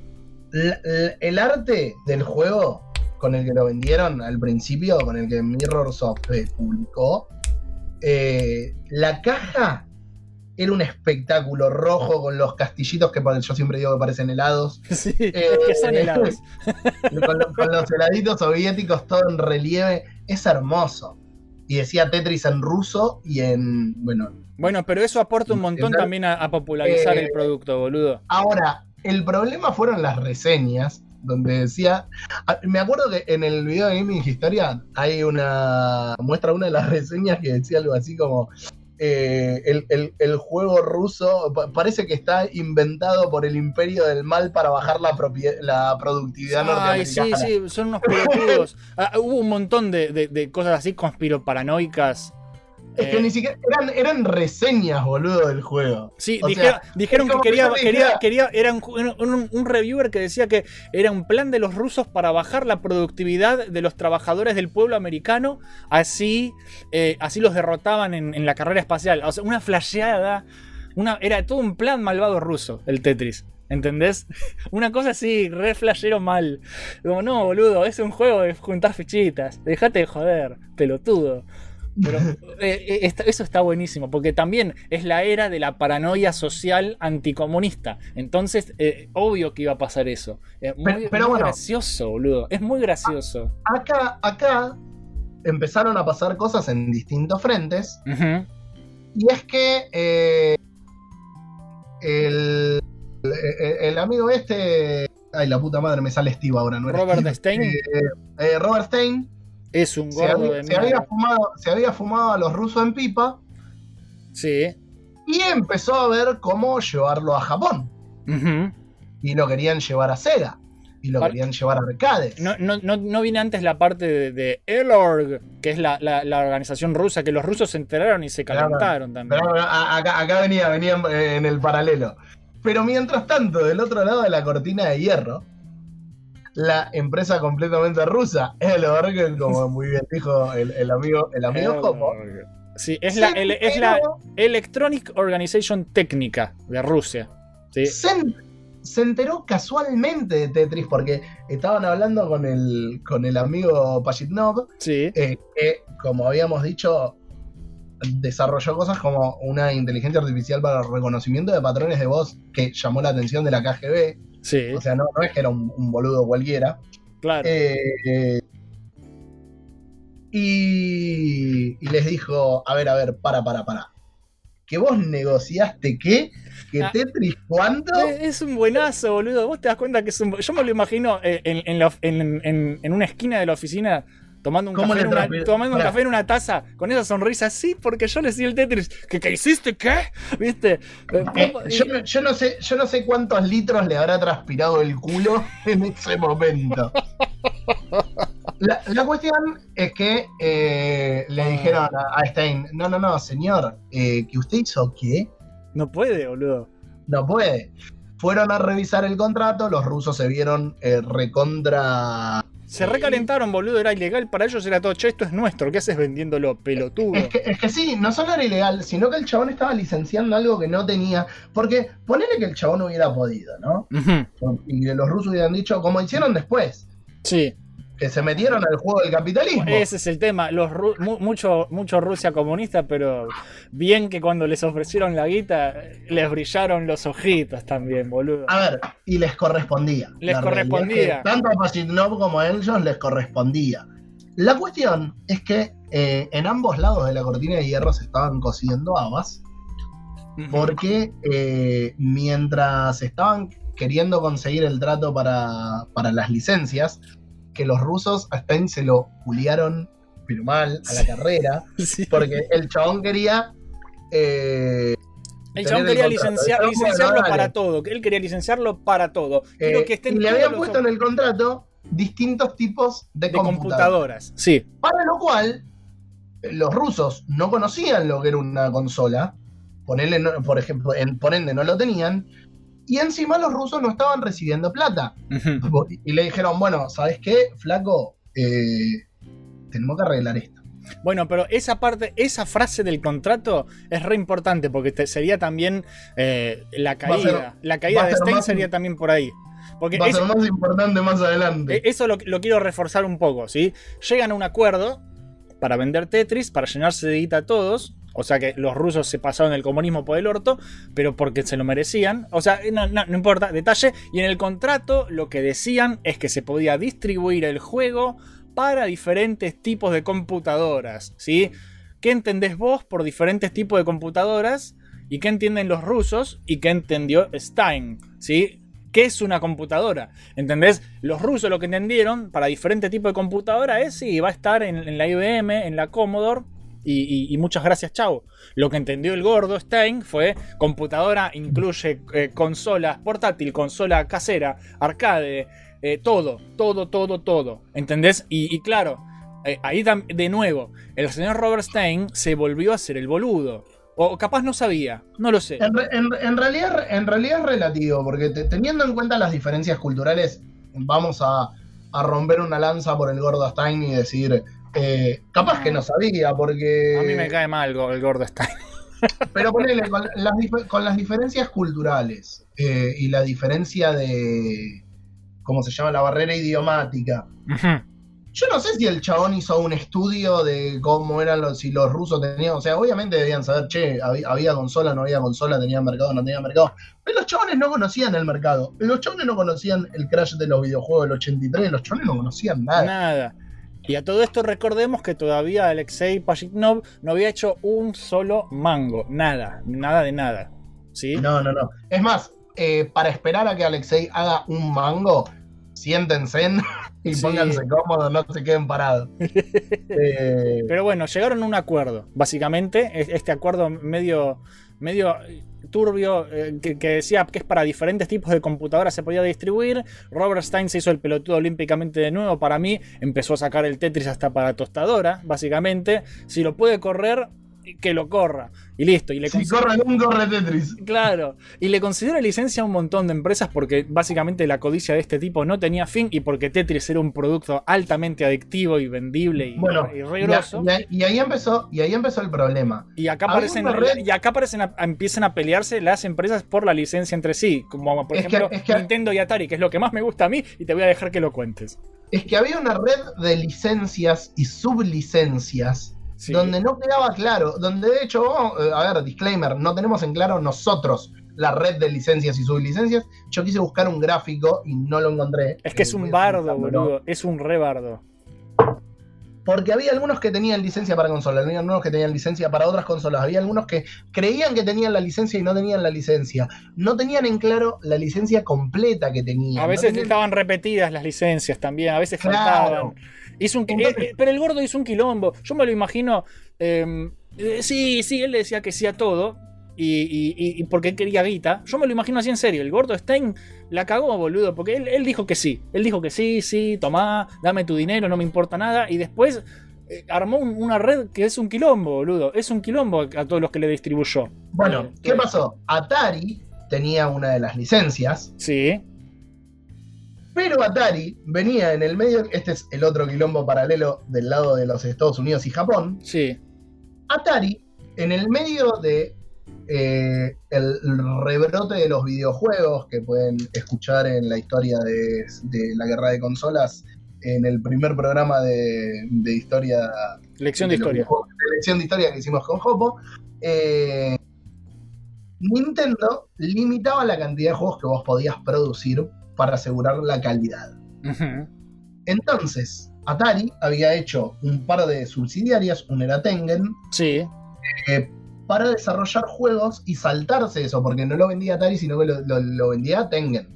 Lo cual a Nintendo cuando se enteraron le cayó como el orto. Sí, o sea, ya había otra historia previa entre Atari y Nintendo que se estaban peleando. Básicamente. Entonces, acá decían, ok, eh, vos vas a tener, que de hecho ya estaba comercializando Atari su versión de, de Tetris, Sí. y entra en la ecuación Hank Rogers. Sí, Hank Rogers que es, es de Bulletproof, ¿no? Eh, creo que sí. Eh, sí, que- ahora hace nada que ver, hace cosas para sobre sustentabilidad del ambiente. Nada o hizo, no, no sé si se murió todavía, creo que no, que está vivo todavía. Ese, ese es el Eh, que se hizo re amigo de Pajitnov. Sí, sí, sí, sí. Bueno, la cuestión es que eh, Rogers va a Estados Unidos, a Estados Unidos, a la Unión Soviética, y le dice, miren muchachos, eh, ustedes estaban perdiendo plata acá. Porque básicamente no les pagaron, este, el juego se está licenciando hasta el orto, nosotros queremos, queremos este juego. Y en, en lugar de cagarlos a los rusos, se sentó a ver y le dijo: Mira, el problema que tienen ustedes es que esto, la, la computadora, esto puede ser una consola, y la consola es esto. Y les Sí. explicó, les mostró, obviamente con sus intereses, no, no porque fuera buena persona. Obvio, acá todos tenían primero Pero- sus intereses. Pero rindió, pero rindió frutos. De hecho, eh, Pajitnov en- estableció buenas relaciones con, Se hizo re amigo, se lo llevó a pasear, boludo. con Roger. Se lo llevó a pasear y, Terminó- le- y le- y lo llevó a un bar a tomar vodka, boludo. Se cagó de y, risa. y terminaron escabeando y hablando de jueguitos, o sea, como en cualquier reunión Eh, nuestra. porque es un buenazo, porque es un buenazo Payetnov, boludo. Es un amor de persona. Y bueno, la cuestión es que la gente del org con. Ah, igual no te adelantes, no te, no- no te adelantes, porque yo antes quiero mencionar un par de cosas más. ¿sí? Dale, dale. Tenés a la gente, tenés a, a Hank, este Hank de Bulletproof Software, ¿sí? Que él lo que había hecho es que le había prometido a Nintendo un juego como Tetris, ¿sí? Em, pero los derechos de consola y arcade los tenía Atari, me parece. Entonces estaban en- ahí en esta guerra todos matándose, peleándose. Y lo que dicen de, de este Hank es que fue volando a California y con su equipo hicieron un campamento en el estacionamiento de Atari Sí, es verdad. para discutir con ellos cara a cara. O sea, mirá al nivel que llegaron las cosas. Se pusieron a hacer campamento en el estacionamiento de Atari para, para, para cacharlos cuando salían de la oficina porque si no, no podían charlar con ellos. Y, y medio que fueron casi a pelearse y terminaron después en el, en el extremo opuesto, comiendo sushi y después se pelearon de nuevo. Hay un montón de historias así que pasaron entre empresas. Eh, que también, nada, te das cuenta de que son humanos, no son solamente gordos de traje en una oficina y listo, no, eh, hacían pelotudeces de humano, ¿viste? Eh, eh, es un cago de risa. Em, Bueno, pero, cuando. pero hay un quilombo con las licencias porque em, eh, este tipo de Bulletproof Software quería la licencia para llevársela a Nintendo, pero la licencia para arcade ya se la habían vendido a Sega. Eh, entonces por eso tenés la versión de arcade para, de, de Sega, la versión de consola eh, primero de Atari y después de Nintendo por lo, porque, por lo que va a hacer este tipo ahora. Y, y- En realidad, la, en realidad la de arcade viene después de esto, cuando el chabón le dicen, ok, vamos a hacer un resarcimiento económico, sí, ¿no? Stein va y dice, bueno, a ver, nos va a costar que eran, no sé si 150 mil dólares o 300, creo que eran 150 mil era dólares. una montañadita. Eh, porque es así, cuando Rogers va para, para, para la Unión Soviética y les explica y todo, Sí, eh, las cosas quedan mucho mejor. Y a um, Pajitnov le caía mucho mejor eh, Rogers que está. sí. Entonces era como que ya estaban ahí. Los rusos que entran al juego del capitalismo le dicen a Stein, bueno, dale, te pongo eh, esta cláusula en la que vos tenés que resarcirme. Stein dice, bueno, listo, pero ya me voy con los derechos para, para Sega, para hacer los arcades y toda la bola y se acabaron los problemas. Firma y se vuelve contento. Sí, A todo esto le habían modificado el contrato y él nunca lo leyó, que le ponen que él de hecho después dice que estaba tan preocupado pensando en lo que él quería que nunca pensó en lo que ellos querían y no se dio cuenta de la modificación de contrato donde definía que una computadora era un coso con procesador, con monitor, con teclado, no sé qué, esto que lo otro. Que ponele que yo no sé qué tan discutible sea porque un arcade lo abrís adentro y, Y es eso, sí, pero bueno. y lo- nada, es eso. Pero, pero lo cagaron, boludo, porque se- él trató de a ellos y ellos lo cagaron a él. Y, Pero lo cagaron. La cuestión es que cuando Rogers les dice a los de Nintendo, che, eh, tenemos un trato, tenemos un trato buenísimo. Ah. Y ahí empieza la parte que te gusta a vos de, de- de- Sí. de- de todo el coso de espías. hay, hay una, hay una historia muy linda de, Tetris cuando, cuando justamente cuando Rogers le ofrece el Tetris a Hiroshi Yamauchi, que era el presidente de Nintendo en ese momento, que era un viejo amargo, no importa. Pero eh, cuando Yamauchi ve el Tetris, eh, le pregunta a Miyamoto qué le parece. Miyamoto, papá de Mario, eh, eh, estrella de Nintendo. Y Yamauchi le pregunta a Miyamoto, che, ¿a vos te parece que este juego está bueno? Y, lo, y Miyamoto le dice, sí, está muy bueno. ¿Por qué está le dice, es, es un éxito. es un éxito. ¿Y por qué? ¿Por qué? Eh, Yamauchi le pregunta a Miyamoto, ¿por qué está bueno este juego? Porque lo juegan incluso las secretarias y los contadores. Sí. ¿Entendés? O sea, la gente que no juega Tetris, juega Tetris. Es universal, Le- es para todo dice, el mundo. Funciona dice, para están- todos. Porque lo están jugando tus secretarias y contadores. Y ahí fue cuando dijeron, bueno, Debo sí, dale, Roger. comprarlo. Roger, Dale, tráeme ese Roger. juego. Vaya a Rusia y tráigame ese juego. No, no, Ah, Pero no fue Rogers. Ahora, ¿dónde estuvo acá el punto clave eh, contrario a todos los otros? Más allá de que le caía mejor eh, Rogers que Stein. Para- Rogers le dijo a los rusos, ¿saben qué muchachos? Si nosotros firmamos el contrato, lo que les prometemos es un fijo por coso y las royalties. Sí, Eh, y acá le dijeron, para todo esto fueron eh, Minoru Arakawa y Hiroshi, eh, Hiroshi no, eh, ah, y Howard Lincoln sí. a, a la Unión Soviética a negociar esto, pero no dijeron ni en Nintendo a dónde iban, Es que, mira, por esto- miedo a que hubiera espías que le dijeran a los de Atari. Bueno, esto, esto- acá es donde empiezan a todas est- estas, estas traiciones y tratos oscuros a espaldas de los demás, haciendo que, que- que- tratando de hablar directo con los rusos para que no se enteren los demás. Esto es red de película, es una red de espionaje zarpada, en serio, chicos. Esto es una De red hecho, de espionaje. En, en el mismo mes, Había agentes secretos infiltrados, boludo, en las empresas. no, no, pero en el mismo mes, Steins, Rogers, y uno que no mencionamos hasta ahora, que era un conglomerado eh, de- del Reino Unido, que de hecho el trato este, porque mandaron directamente al hijo del, del dueño, que me Ah, el ricachón. Maxwell. El ricachón Maxwell, sí. Eh, El ricachón Maxwell, que el ricachón Maxwell tenía eh, conexiones Todo. que llegaban hasta Gorbachev. O sea, no era que, que estaba conectado. De hecho, básicamente le dijeron, vas a ver, voy a hablar con mi papi y el papi lo llamaba Gorbachev al final de Sí, todo. sí, sí, Gorbachev tenía, dijo, tenía conexiones "Mirá, con todo el gobierno ruso el tipo. Mirá, ¿sabes qué? Tengo problemas más grandes con esto de la Guerra Fría que, que, que- que con el Tetris, así que chau. Pero eh, fue- Amigo- am- creo que- habla- hablando de amigos poderosos, ¿no?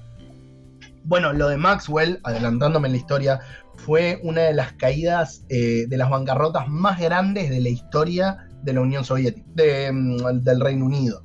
Pero la cuestión es que estos tres tipos habían ido. Este chabón era un salame que creyó que entendía todo, no Sí. entendía un carajo y fue a negociar algo que no entendía. Con lo cual, eh, no, no es que lo vamos a obviar, pero sigamos con los otros que entendían un poquitito más la joda. Claro. La cuestión, la cuestión es que eh, habían ido los tres. Todos. Los rusos dijeron, bueno, vamos a, a poner, eh, a, mo- a mover lo- las fichitas arriba del tablero. ¿Y qué hicieron? A ¿Cómo, Stein cómo se, le llamaba, modificaron ¿Cómo se el- llama el director de, de Elorg? Que es este, este ruso Eh, amargo. Ya te digo. ¿Sabes que no sé qué tan amargo sea, E- boludo? ese, ese también era ex KGB, re peligroso, boludo. Como Putin, que ahora es presidente, Eh. ¿viste? Este también, re pijudo. Un ruso ruso, bien ruso. Puta, puta, puta madre. Eh, ¿Dónde lo, te- lo tenía anotado y no lo, no lo encuentro? No importa, Eh, el, el ruso pijudo le vamos a decir. eh, Belikov, Belikov se llamaba. Belikov. Belikov o Bekilo- Belikov, creo.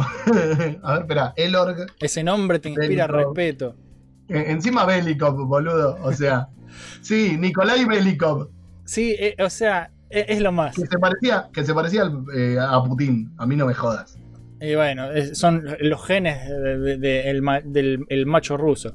Em, pero Bueno, sí, otro, pero- otro pero- re pero- peligroso y con puño de acero. Este tipo, este, este es eh, La- torturador, peligroso, nada, un, un capo. La cuestión es que, la cuestión es que Belikov le dice a Stein, ok, firmemos un nuevo contrato, quiero el resarcimiento, quiero esto, Sí, lo firma. A Maxwell le dice, eh, ok, señor Maxwell, acá hay unos problemas grandes con el tema de las licencias, está todo buenísimo. Lo que te voy a dar es el, eh, como el derecho al first refusal. O sea, Sí. como, te voy a llamar para decirte si las cosas van bien o no. Y es el único derecho que te estoy dando.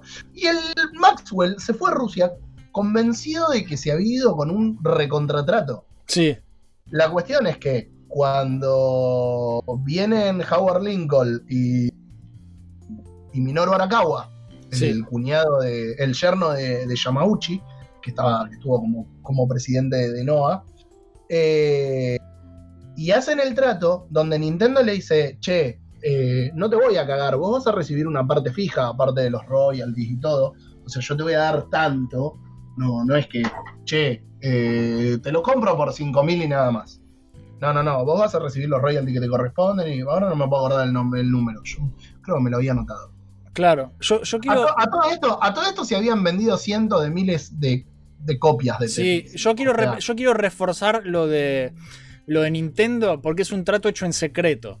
Porque eh, el tema que habíamos dicho de Sí, que sí, sí, que en, un- en un trato hecho en secreto. todo en secreto. Y dicen que en las oficinas tuvieron que decir que viajaban a Japón. No dijeron vamos a Mirá, Rusia. Dijeron perdón. vamos a Japón. Se hicieron los idiotas porque había espías de Atari infiltrados en la compañía, boludo. ¿Escuchaste eso? Había espías de Atari en Nintendo y los tipos tuvieron que decir nos vamos a Japón y en realidad se fueron a Rusia en secreto a hacer el trato con los rusos. Es lo más. Mira, fir- Me encanta. firmaron un trato, firmaron un trato de 500 mil garantizado de royalties Sí, eh, y 50 centavos por cada cartucho. es una bocha. Si te Eh, a pensar incluso- todo lo que vendió es una bocha. Sí, sí, sí. Incluso les dijeron, che, eh, ¿y no, no quieren fabricar su versión de la NES y hagan los cartuchos y los Nintendo digo, no. pues, no, hasta acá llegamos. Y lo que le dijeron fue que le correspondía que por qué no le pagaban una compensación Nintendo, Alexei, boludo. a Alexei. Y los rusos lo miraron como el orto y le dijeron, Se "Póngase rieron, la boludo. boca". Las No, no, no, ¿qué se rieron, boludo? Lo, mi- lo miraron como el orto y dijeron, eso no le corresponde porque esto es propiedad rusa. Por eso, Bueno, está bien, nos vamos. Ay, Qué La, caro. la cuestión es que, bueno, Stein no tenía una chota porque únicamente tenía la licencia para lo que ya había vendido, pero el mercado de las consolas quedaba para Nintendo porque al final no tenían el trato. Los arcades medio que le chupaba un huevo, con lo cual, dale, salió. O- sea que tan mal no quedó parado porque Sega al final tenía pa- pa- para sus arcades. Sí, Eh, Maxwell se quedó completamente sin nada, que se joda. com- completamente en pelotas. Al final, el que tenía todos los contactos rusos se quedó sin nada, ¿viste? Al Y, pedo. Nin- y Nintendo terminó sacando los cartuchos. Y no solo eso, sino que. eh, Ah, el tema, viene el tema de la Game Boy, boludo. de la Game La Boy. Game Boy, porque la, eh, eh, oh, esta es otra cosa genial. Empaquetaron el Tetris con la Game Boy y, y voló. Es, es la creo que es la primera vez que Nintendo no lanza un juego de ellos con su consola. Tipo como paquete, no es que te venía con me el Mario, te venía con el Tetris, boludo. De hecho, no querían lanzarlo con el Mario, el Game Boy. Porque si lanzaban el Game Boy con un Mario, el Game Boy iba a ser un producto para chicos. Claro. En cambio, si lanzaban el Game Boy con Tetris, que era el juego que jugaban las amas de casa, las abuelas, las- con los contadores, la secretaria, las contadoras, eh, era un juego para todo el mundo. Y la Game Boy se vendió como pancito caliente recién salido del horno en una mañana fría, acá al lado en la panadería. fíjate, Mm. Yo hace unos años, yo hace unos años eh, vi y estaba a 100 mangos, o sea, cuando 100 mangos era bastante más plata, ¿no? Pero Sí, no me lo compré por pelotudo, un cartucho de Tetris para el Game Boy, para el Game Boy. Eh, dije, bueno, me lo compro después. Y al final nunca más fui a esos eventos, ahora menos que menos. Eh, Y eso es un juego que me quiero comprar. Yo tengo Tetris acá de los 10 en 1. sí. Es Clones chinos salieron a patadas. Eh, clones chinos y de todo, y de medio mundo salieron clones. Y pasa que encima después la licencia de Tetris cayó y ahora tenés que te hacen todos. A pesar de que la historia igual termina bien para, Para Pachitnov, sí. para Pachitnov. Igual, Pero pe- antes, antes, antes de adelantarse, Sí, re- sí, antes de retomemos donde estábamos, que, que tipo, lo- Nintendo le ofrece a los rusos pagarle regalías a, a Alexei, y los rusos se le cagan de risa en la cara, le dicen, no, ni en pedo, esto es inapropiado, jodete. O sea, pobre Alexei, me lo imagino llorando en el baño. Em, pero es así, boludo, es así. Y, y al final, nada, el ruso se pasa el comunismo por el orto, el dinero corrompe todo. Yo si me ofrecen también 5 millones de dólares, habías dicho que era, ¿cuánto era? Eh, no, 500 mil. 500 mil eran. Bueno, yo Dólares. también me paso. eh, me paso mis ideales por el orto, los mando toda la mierda, jódanse, chau, Bueno. dame mi dinero. O sea, no, pero sí, me Pará. gustaría. Igual, igual, eh, la cuestión no termina ahí. O sea, Kevin Maxwell a esta altura eh, le estaba mandando amenazas por Telex a Belikov, eh, a- amenazando con lo, como había dicho, con lo de Gorbachev, y Gorbachev en el medio del cambio político que se venía, eh, fue como un, mirá, la verdad, negro, no tengo tiempo para esto. Y del otro lado de la cortina de hierro, eh, Nintendo le mandó un cease and desist a Atari. Sí, Miren que viejo que vienen los cease and desist de Nintendo, eh. sí, boludo. Es, es tan viejo casi como Nintendo. Hijos de puta. Por.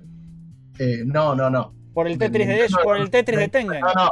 casi tan viejo, por el- casi tan viejo como el Nintendo que conocemos nosotros, porque el Nintendo tiene 200 años. Sí, ya sé. Eh, la, la cosa es que eh, le, le mandan el Cease and Desist por el de Tengen y le dicen, no, no, negrito, yo tengo... Yo tengo, la licencia es mía, amigo. Eh, a, a lo que tienen que ir a una, a una batalla legal, obviamente, como termina todo. Eh, la fecha de la corte fue para el 13 de diciembre, de noviembre, perdón, de 1989. Ujú.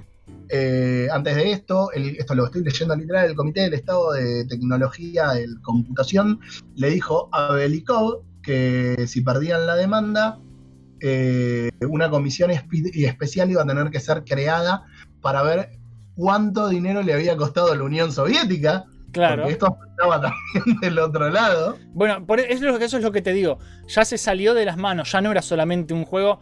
eh, ti- tipo, eh, se pusieron a, a investigar a todos. El gobierno ruso se puso a investigar a todos tratando de ver cuánta guita estaban haciendo. ¿Cuánta guita habían perdido? Eh, eh, por eso, boludo. Sí, cuánta Bueno. guita habían perdido por culpa del gordo Stein también. La, la cuestión es que eh, es la jueza mucho, le, mucho más que un juego, boludo. Es mucho más Sí, que un sí, juego. Eh, La cuestión es que la jueza le dio a Nintendo los derechos. eh, Atari iba a apelar y pues tenían cientos de miles de cartuchos que valían mierda. Sí. Y terminaron destruyendo. Que todo el mundo se acuerda del ET de Atari, pero no del Tetris de Atari. Claro. Eh, te- pobre Tetris ya estaban cansados de destruir cartuchos. Claro, terminaron, terminaron por destruirlos y. Por eso, nada, fue- si, si vos hoy tenés, si vos hoy tenés la versión de Tetris de Tengen, es el que dice de Soviet Mind Game. eh, si tenés eso, vale una fortuna. Una Bueno. fortuna. Cuando fueron a Rusia. Si mal no recuerdo, creo que fue a Maxwell, le mostraron un cartucho negro de Tetris Sí. de NES. Y dice, no sé qué es esto, seguramente es un bootleg. Bueno, no sé si en esa, en esa época No, se el- usaba la palabra no- no se usaba la palabra, pero sí, es, es una copia pero, pirata. un, un- un trucho. Sí. Y entonces ahí a Belikov le quedó claro que nadie tenía en claro quién carajo tenía la licencia de Tetris. O sea, o fue así, fue, ok, nadie sabe nada. Eh, nada. Eh, el, el- el Kevin Maxwell desapareció de, de la, de la faz de la Tierra, básicamente. Dejó a Mirrorsoft en bancarrota. Sí. Bueno, y Atari quedó bastante herido, ¿no? O sea, Atari ya venía. Igual Atari, Atari le de- la cola porque se jodan, A- a- boludo. a- Atari sigue subsistiendo hasta el día de hoy, aunque no es la misma Atari, con lo cual- No, es, es solo Atari en nombre. Pero bueno, en el 89, cuando, cuando se hace conocido este, este super trato millonario entre los rusos y Nintendo, era algo así como. Terminó la Guerra Fría. No, no, o sea, no había terminado la Guerra Fría, pero era como. Oh, por Dios, hay un anuncio de revista famoso que está. Hay un ruso dándole la mano a Mario. Y dice, las grandes Sí. potencias del mundo se unen para darte Tetris, ¿viste? El gran... Es, es como que el mundo se une. ¿Por qué? Porque Tetris une al mundo. ¿Viste? Bueno, una, cosa así es esa publicidad, está buenísima. Yo eso me lo. te- tiene una cara de hijo de puta Mario en esa foto. Sí, está re mal dibujado. Pero bueno, ahí, ahí imagina- Eh. imagínate, eh, me imagino al, al, al- al, no sé, al boludo de Atari agarrando la revista en el baño, cagando, ¡ah! rompiéndola en pedazos, porque no, maldito Nintendo, viste, re caliente. Y nada, eh, eh, está buenísimo. Ese anuncio, es- si, si lo buscan, pon- ponen. em, va, lo, lo buscan, ponen anuncio Rusia, Nintendo, Tetris, y debe aparecer. Está bueno. Ya te digo. ¿Cómo se llama? Eh, Rusia. No, nin- eh, Tetris Mario. Tetris No, Mario. porque va a salir el Doctor Mario. Claro. Rusia, Tetris Mario. A No, ver. es- es un- decime qué dice el anuncio. Sí, es la, primera, es la primera que aparece. La historia que llevó a Super Mario de estrechar, bla. Tiene una cara de hijo de puta, boludo, Mario. Bueno, pero, pero Eh, la cosa es que fue, fue, una, fue un, un evento especial, fue, fue histórico esto. Fue, fue en, en el 89. Fue casi como que eh, se caiga el muro de Berlín, básicamente, pero mejor, porque era con Tetris. Eh, de- es, es como el gran pre- predecesor a que se caiga en, en unos años, en nada, en el 91, el, el muro de Berlín. Entonces es como, wow, boludo. Para, en el 91 se cayó el muro, ¿no? Sí. ¿Vos te acordás de esto? No me acuerdo. 91. No me acuerdo. No, eh, sí, sí, pues yo ya había nacido, creo. La caída del muro. A ver. La caída del muro de. Berlín es, es en el 89 también. 89, boludo. en el O sea, 89. O sea, ves, y esto es justo antes. O sea, gracias a Tetris, el, el muro de Berlín cayó. Muchachos, eh, está comprobado que Tetris salvó el mundo y destruyó al, al comunismo. Es así. Ay, ¿quién dijo hace poco en la tele que traían la vacuna? Decía sí, porque viene de la Unión Soviética. Es como, no, boludo. La Unión Soviética ya no existe. No importa. Eso es, eso es Eh, ot- otro detalle. Como, como dice, como dice en el capítulo de Los Simpsons, eso es lo que querríamos Eso que creyeran. Claro, y reviven, boludo. Ay, se pone la marcha. y se levantaba Lenin. Sí, boludo. Eh, pero bueno, nada. eh, la cuestión es que eh, el, el señor Rogers, sí. que había mantenido una muy buena relación, habían desarrollado una muy linda amistad. Con, Era un copado con Pajitnov que hasta ahora se- seguía sin hacer un mango. Nada. Lo, ayu- lo ayudó a emigrar a los Estados Unidos en 1991, ahí Sí. a su familia. Se, se escapó con Eh, su familia a América, la tierra de la oportunidad, de la libertad y el Tetris. que se instaló, si mal no recuerdo, en Seattle eh, y trabajó para la empresa de Redmond, Microsoft.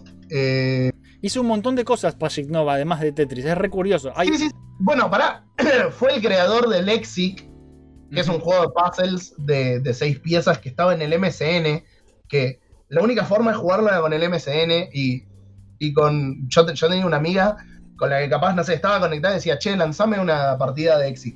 Y dice, mira, me tengo que ir. Si nosotros nos teníamos que ir, mandábamos la invitación, la aceptábamos, y que si el otro se iba, el otro podía seguir jugando.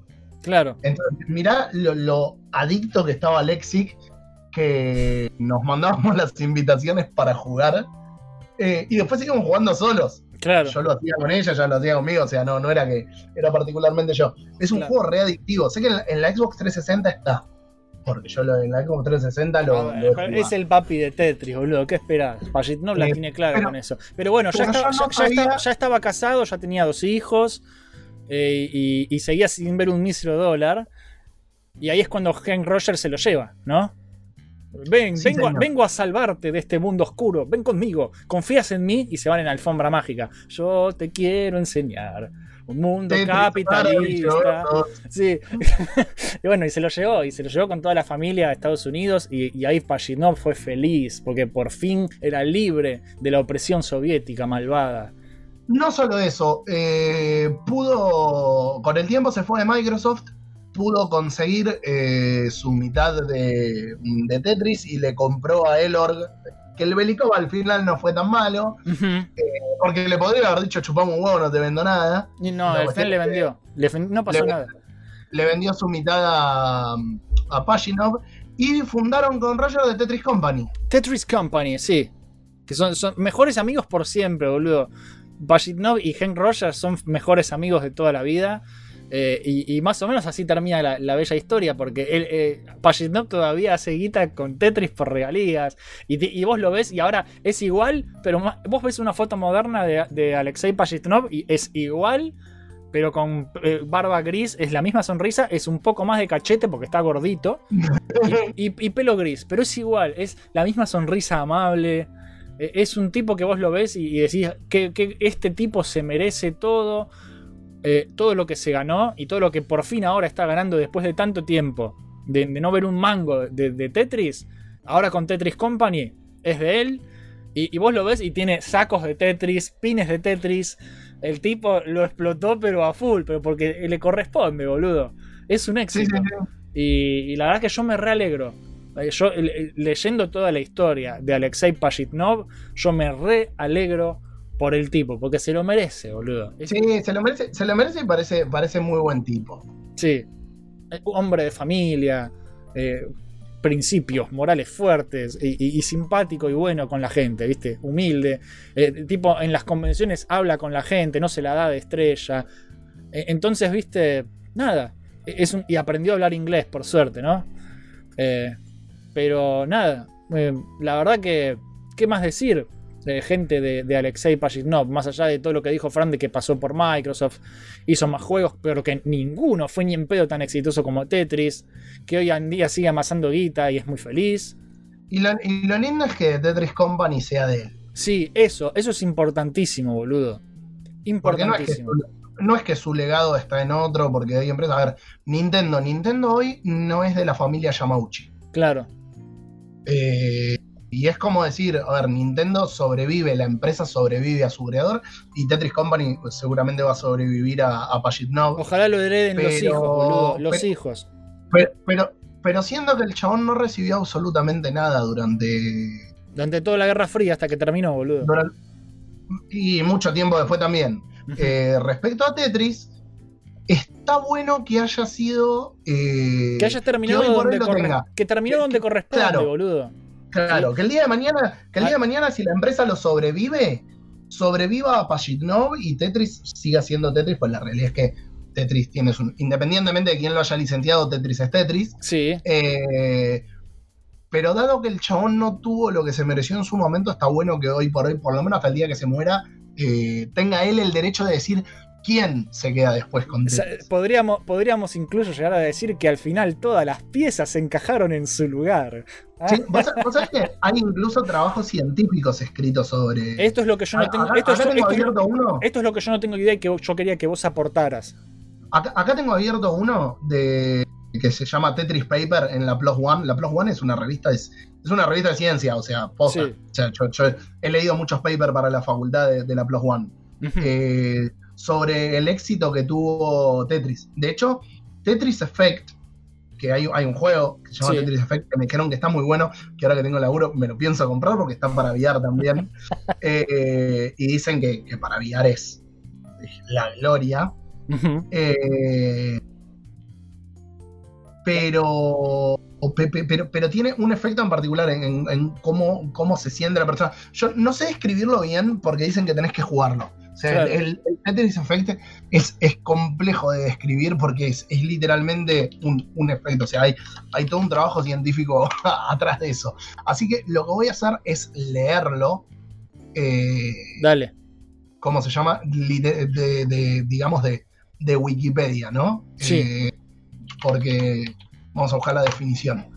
Co- Como, para poder ser preciso. Dale. How does Tetris affect the brain? Uh, the Tetris effect, as- eh, también conocido como síndrome Tetris, ocurre cuando las personas le dedican tanto tiempo y atención a una actividad que eh, empiezan a aparecer los patrones en su pensamiento, imágenes mentales y sueños.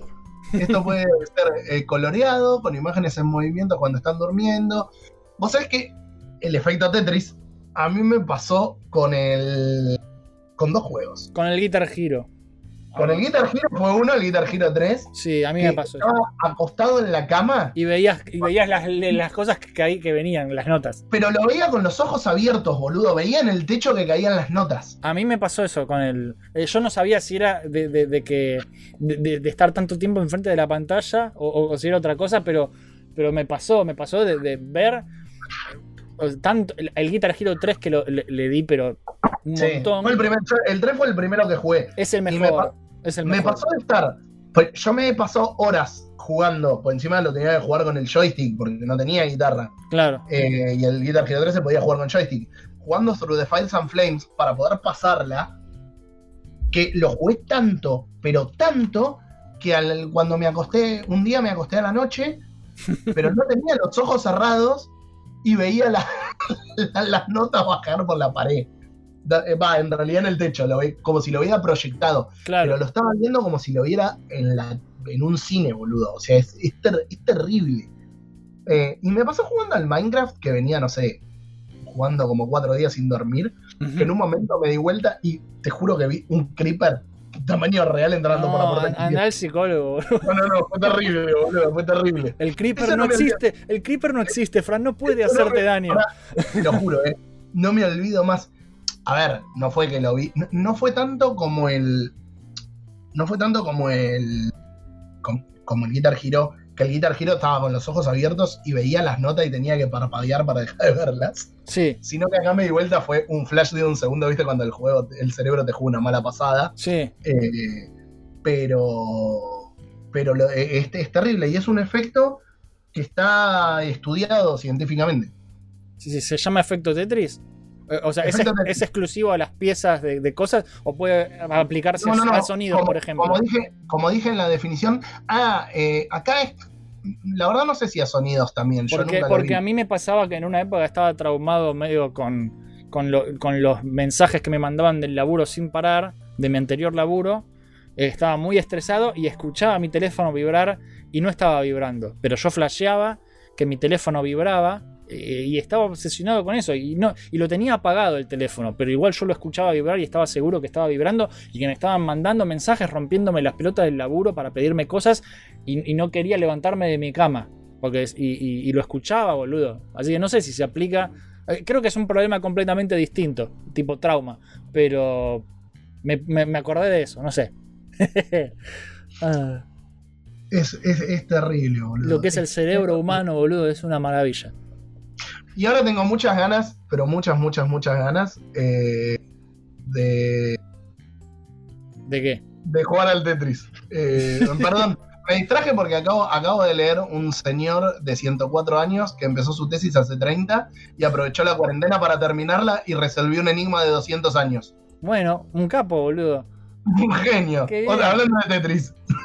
Bueno, igual ya, ya, ya, ya vamos cerrando porque ya la historia terminó. Dale, dale, dale. Así que ya para cerrar el programa vamos a leer los comentarios que dejaron los oyentes en el Salón de los Campeones, el grupo oficial de Million Star para torneos y desafíos, donde hacemos todo menos torneos y desafíos. ¿sí? Hace poco tuvimos un evento navideño fantástico, que era Santa Secreto, y la gente se regaló jueguitos en- entre sí, y tengo que hacer un, un sorteo, que yo supongo que para cuando salga este programa eh, lo voy a hacer o en el día o lo voy a haber hecho el día anterior, que es hoy. No sé, después veo. Pero hay sorteos, hay buena onda, hay memes, hay, hay gente que comparte con- contenido y nada.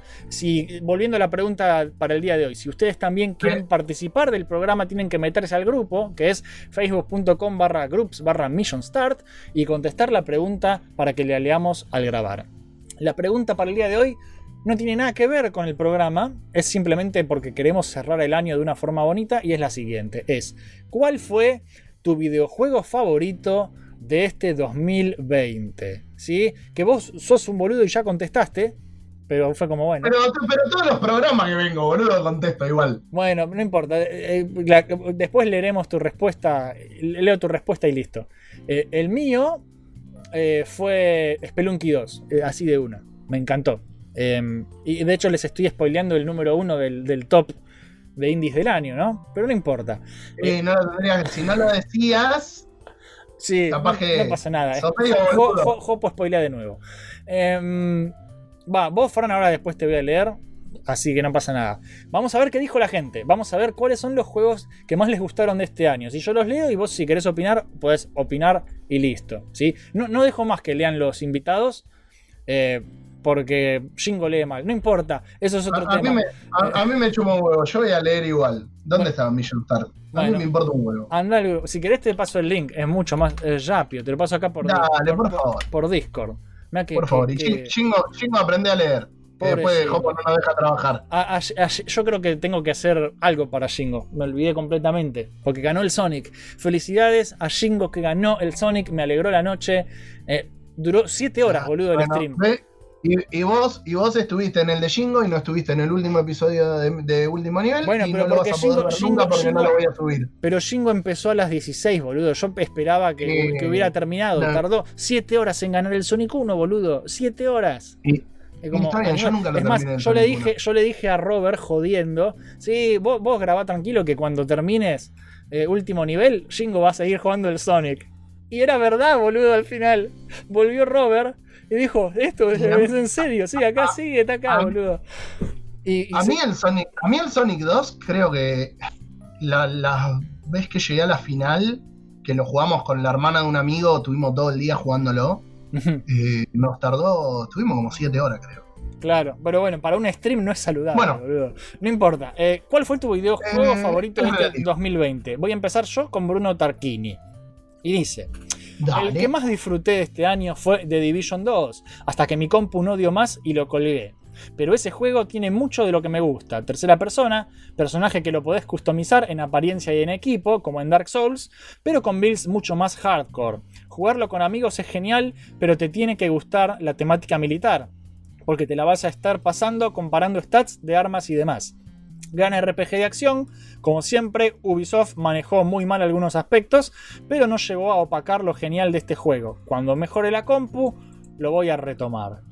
Bueno, The Division Una gran 2. persona, Brunito. Bruno es un un gran, un gran juego el, el de Division 2.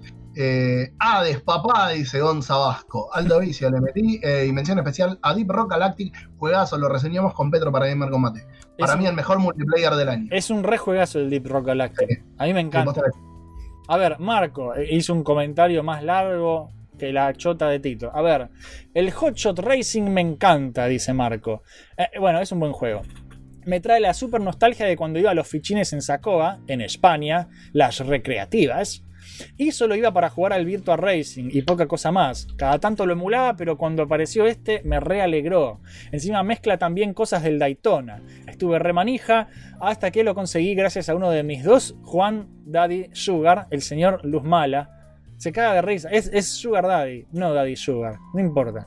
Em, sí, le regalaron el juego y está rechocho. Ahora cuando me compré el joystick, quiero armar carreritas como se debe. O regalarme, regalame vos el control de Xbox. Sí, chupala. Em, porque yo me compré un joystick de Xbox Serie X, azul, está lindísimo, por eso me dice. Ese es mi regalo de tu santa secreto para mí, ¿no? Y se ríe. Otro juego muy divertido para jugar en casa es la de los patos, el Duck Game. Ah, porque esto es otro tema que yo quise aclarar. No hace falta que, sea un juego sí o sí del 2020, eh, sino un juego que hayas jugado en el 2020 y te haya copado. The Division 2 no salió este año, Deep Rock Galactic tampoco. eh, Hotshot sí, pero bueno, e- era, eso, la consigna, quiero aclarar, ¿no?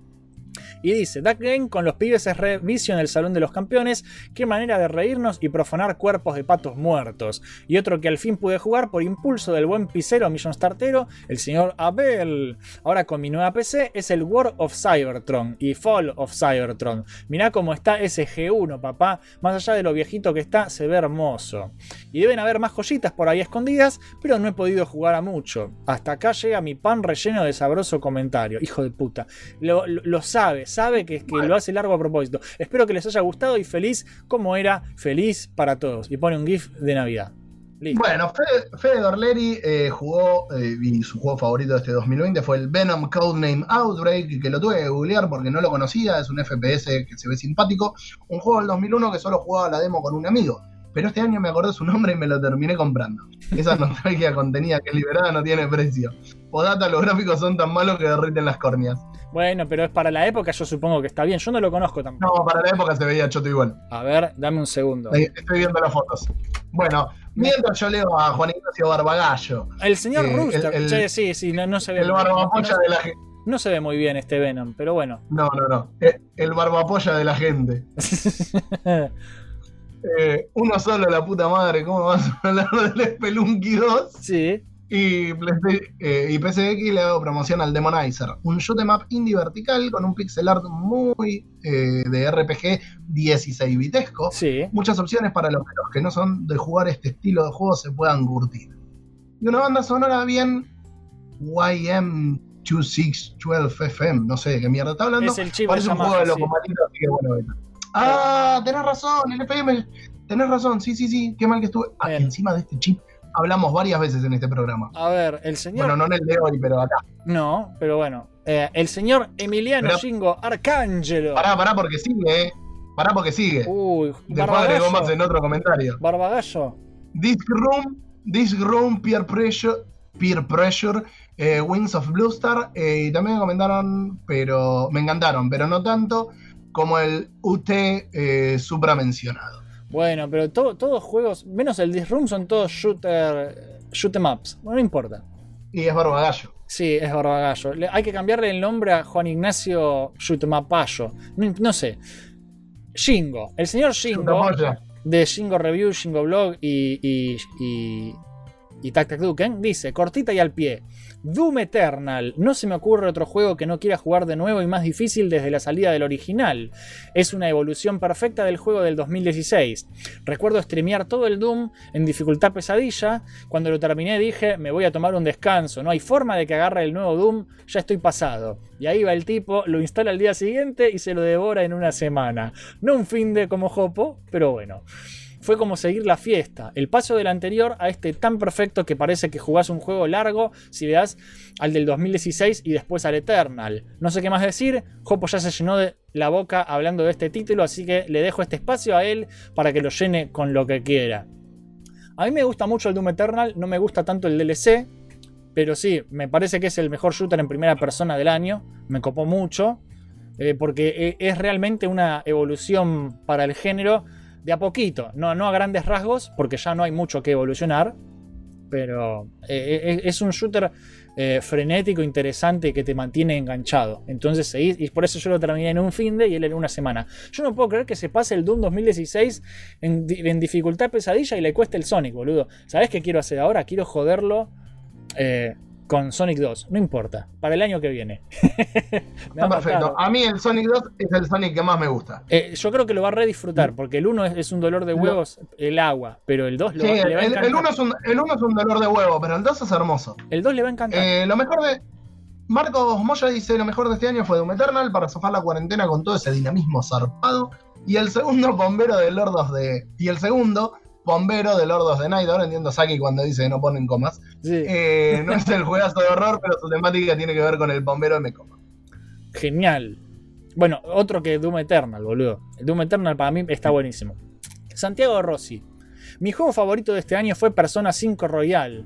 Estuve aguantando a jugarlo hasta que saliera esta versión con más contenido y le metí un lote de horas viciando.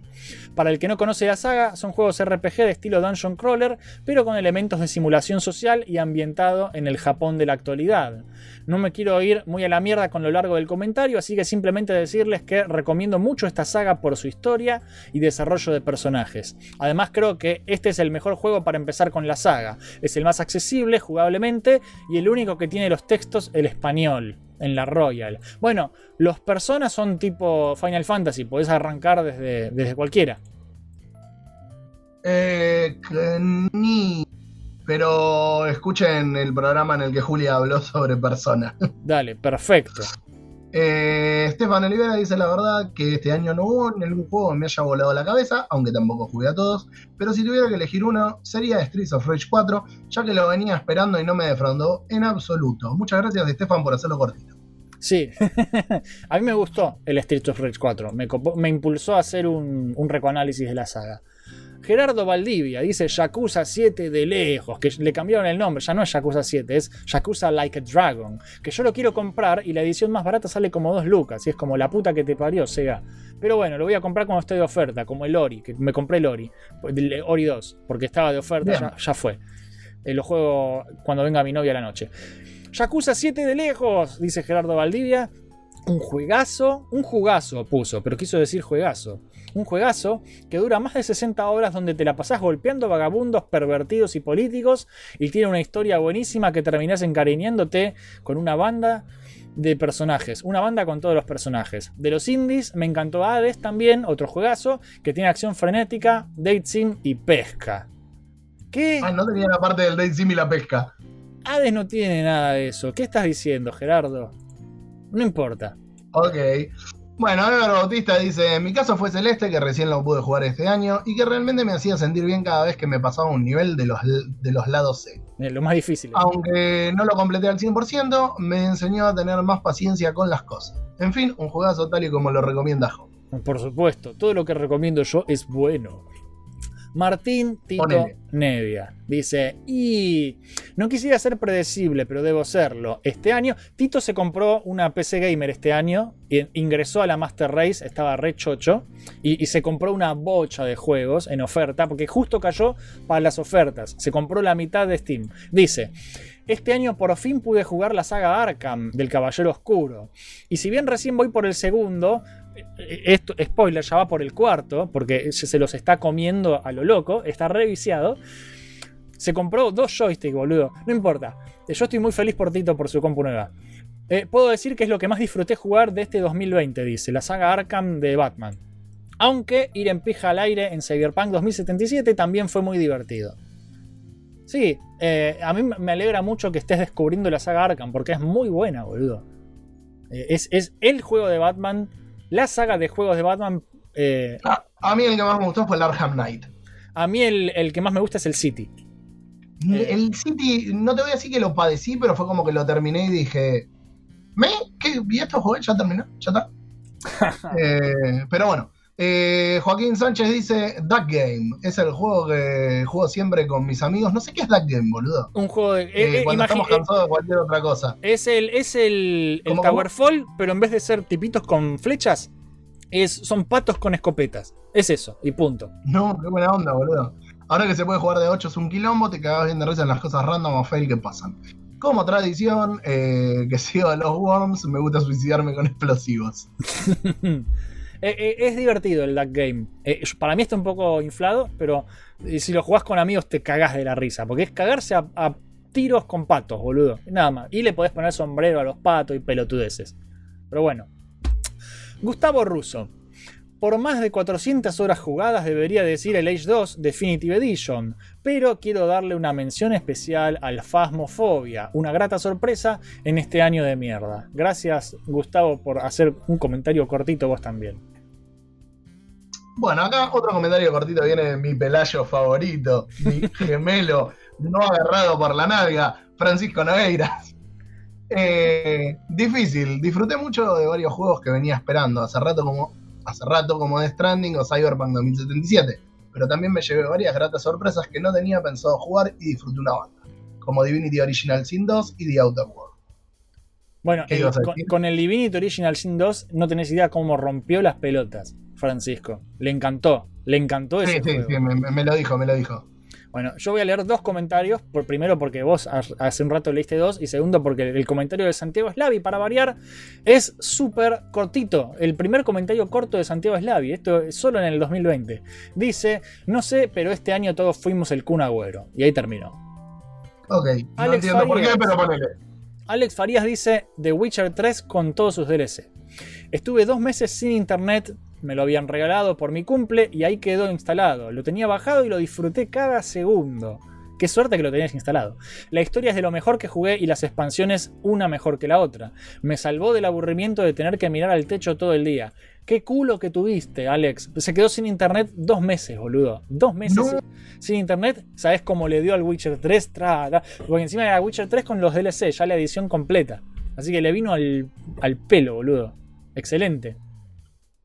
Te toca a vos. Acá, María, sí, sí, no, estaba leyendo de María, no sé, soy, muchacho, no se quejan, hay dos millones de juegos para jugar, en serio.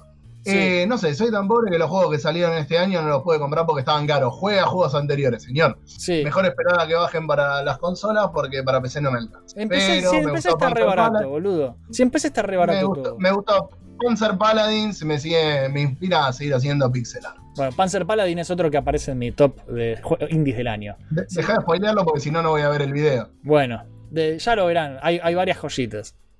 Rui 10 dice, me resulta imposible elegir un favorito, pero a los fines de la pregunta voy a comentar que Bear With Me. Bear With Me es un juego de palabras porque es un oso, es Bear de oso, pero es Bear With Me de soportame boludo. Eh, que a través de un formato de film noir, referencias al cine de clásico de culto, explora el universo imaginario de una niña que trata con la aventura de procesar una experiencia traumática. Este juego, a pesar de sus bugs, tiene una jugabilidad y una banda sonora hermosa. Y lo pongo aquí porque también marcó el juego que me llevó a jugar otros increíbles títulos, como el Casey Rain y el Charlight, por nombrar dos más. Es una aventura gráfica que manejas una nena y su osito de peluche detective. Está muy lindo. Suena, me suena. Bueno, Marco Sánchez dice, yo empecé a jugar Dark Souls con Francisco, que me quiere, me- ya me dijo Frank que me lo iba a regalar así lo jugábamos juntos. Eh, y estábamos pasando muy bien realmente, y le estábamos pasando muy bien realmente. Cuando lo terminemos voy a jugar al Sekiro probablemente. Eh, en este orden de cosas también estoy jugando Green Fandango, que me lo regaló Fran, y al Deus Ex. Qué raro Francisco regalando el Deus Ex, boludo. Es como Sí. el juego que regala. Bien. John Senpai, comentario largo. El pelado más pelado de todos los pelados, porque este es más pelado que todos los pelados juntos. Dice, este año mi favorito fue uno que no podrás pronunciar bien. Odinsphere Leiftrasir. ¿Lo pronuncié bien? ¿Lo pronuncié mal? No sé. Creo que es Leif Razir. Leiftrasir. Es un remaster O de un juego... Bueno, el Odin Sphere es un remaster de un juego de rol de acción que salió para Play 2. Esta remasterización la jugué en Play 4 y obviamente está muy inspirada en mitología nórdica por cómo se lee en el título. Es de lo visualmente más hermoso jamás creado, con fondos y personajes 2D dibujados con acuarela. Yo creí que por ese aspecto artístico se sacrificaría jugabilidad, pero no. Las batallas se ven muy bien y son muy dinámicas y frenéticas. Además de que los ataques tienen movimientos muy estéticos. Puedes mejorar tus ataques, usar magia, pócimas, comer frutas o guardarlas para recolectar ingredientes y después ir al restaurante a que te preparen platillos. Le daría hambre a Jopo mil veces. Bueno, por esto que acabas de mencionar creo que lo voy a ver. Porque si tiene comida rica, a mí eso me, me llama en un juego. Todo eso coronado con música de orquesta todo el tiempo. Es larguísimo, tienes que jugar con 5 personajes distintos y cada uno debe completar 7 mapas donde habrá jefes intermedios y finales. Tiene una muy buena historia, bien escrita, ignoro si se basó en alguna obra literaria ya existente y si no, este juego es una obra literaria en sí. Obviamente, las chicas del juego son hermosas y son todas mis novias ya. Es- ese es el, el punto de venta, así como yo te dije de la comida, bueno, el punto de venta de un juego para John Senpai son las monas chinas, es así. Pero bueno, Dios. la- es, Bueno. es así, pero yo quiero ver, encima en los juegos con estética de anime, la comida es deliciosa. Yo a veces veo a mi novia jugando a Genshin Impact y está riquísimo cómo se ve cuando cocina los platos, me da hambre. Basta, basta, boludo, me está dando hambre y todavía no vamos a comer. Eh, Juan Manuel de Rueda Sierra dice, uff, bien dura la pregunta. Inserte comentario de Jingo aquí. Sí, pero la vida. pensar todo el día, eh, como la como la vida, es verdad. Pero luego de pensar todo el día en una respuesta eh, que, me dejaría que me dejara libre de culpas, le daré este título a Blaze Rush. Un jueguito simple de carreras y combates en auto futurista que recuerda mucho al rock and roll racing. Ya tuvimos esta discusión sobre lo del rock and roll, lo Sí. del rock and roll racing a principio de la cuarentena. Sí, Eh, pero con un control mucho más sencillo e intuitivo. Y unas físicas que promueven la sonrisa de la diosa de la fortuna para cualquier jugador. En serio, puede pasar eh, de todo en cualquier momento. En serio, puede pasar de todo en cualquier momento. Ha sido un juego que me ha traído mucha diversión eh, los miércoles por la noche con los campeones de Million Star. Tengo que jugar algún día. sí. Eh, amigos con los que pueda jugar en línea, se siente como compartir en casa. Por- Perdón, tengo un pollo atravesado. Perfecto para este año, nos ha requerido un poquito de distancia.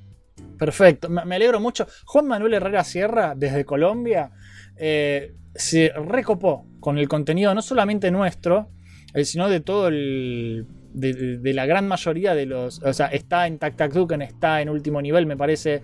Está. No, en el mío no. Bueno, Juan, anda a, a último A nivel. último nivel. Porque te vas a copar. Es más de lo mismo, súper copado. Es más, de lo, es más de lo mismo. O sea, Bueno, no, es parte, es- re mal. es parte de la familia. Digámoslo así. Te va a gustar, si te gusta Million Star, te va a gustar Último Nivel. Mateo Sal dice: Hay algunos como el Exen, por el recoanálisis de Million Start, el Command and Conquer 3, Tiberium Wars, el divertido Fall Guys, donde la gente muestra la oscuridad de sus corazones, sí, el Blasphemous, etc. Ah, y Jopo, agrega mi saludo a ustedes por ser los mejores argentinos que conozco. Bueno, gracias. Eh, habla muy mal de los argentinos. Sí, habla muy mal de los argentinos. No quería ser yo el que lo dijera. Ah, bien, leo, Eh. a Roger. Bueno, este año no he jugado tanto como me gustaría, pero creo que Return of the Obra Dinn fue uno de los que más me ha gustado. Lamentablemente solo se disfruta la primera vez que lo juegas. Ese me lo regaló Jopito y nunca lo terminé porque me daña la vista. Eh, Bueno, ese juego es hermoso, pero te hace verga los ojos, pero Sí, mal, sí, ¿eh? Yo tengo mucho problema de vista. A mí me encanta el Retorno de Bradín, pero no lo podés jugar. Es un juego que requiere que lo juegues Sí. seguido porque tenés el, el- el- el hilo de, de pensamientos conectando todo el crimen que pasó en el barco.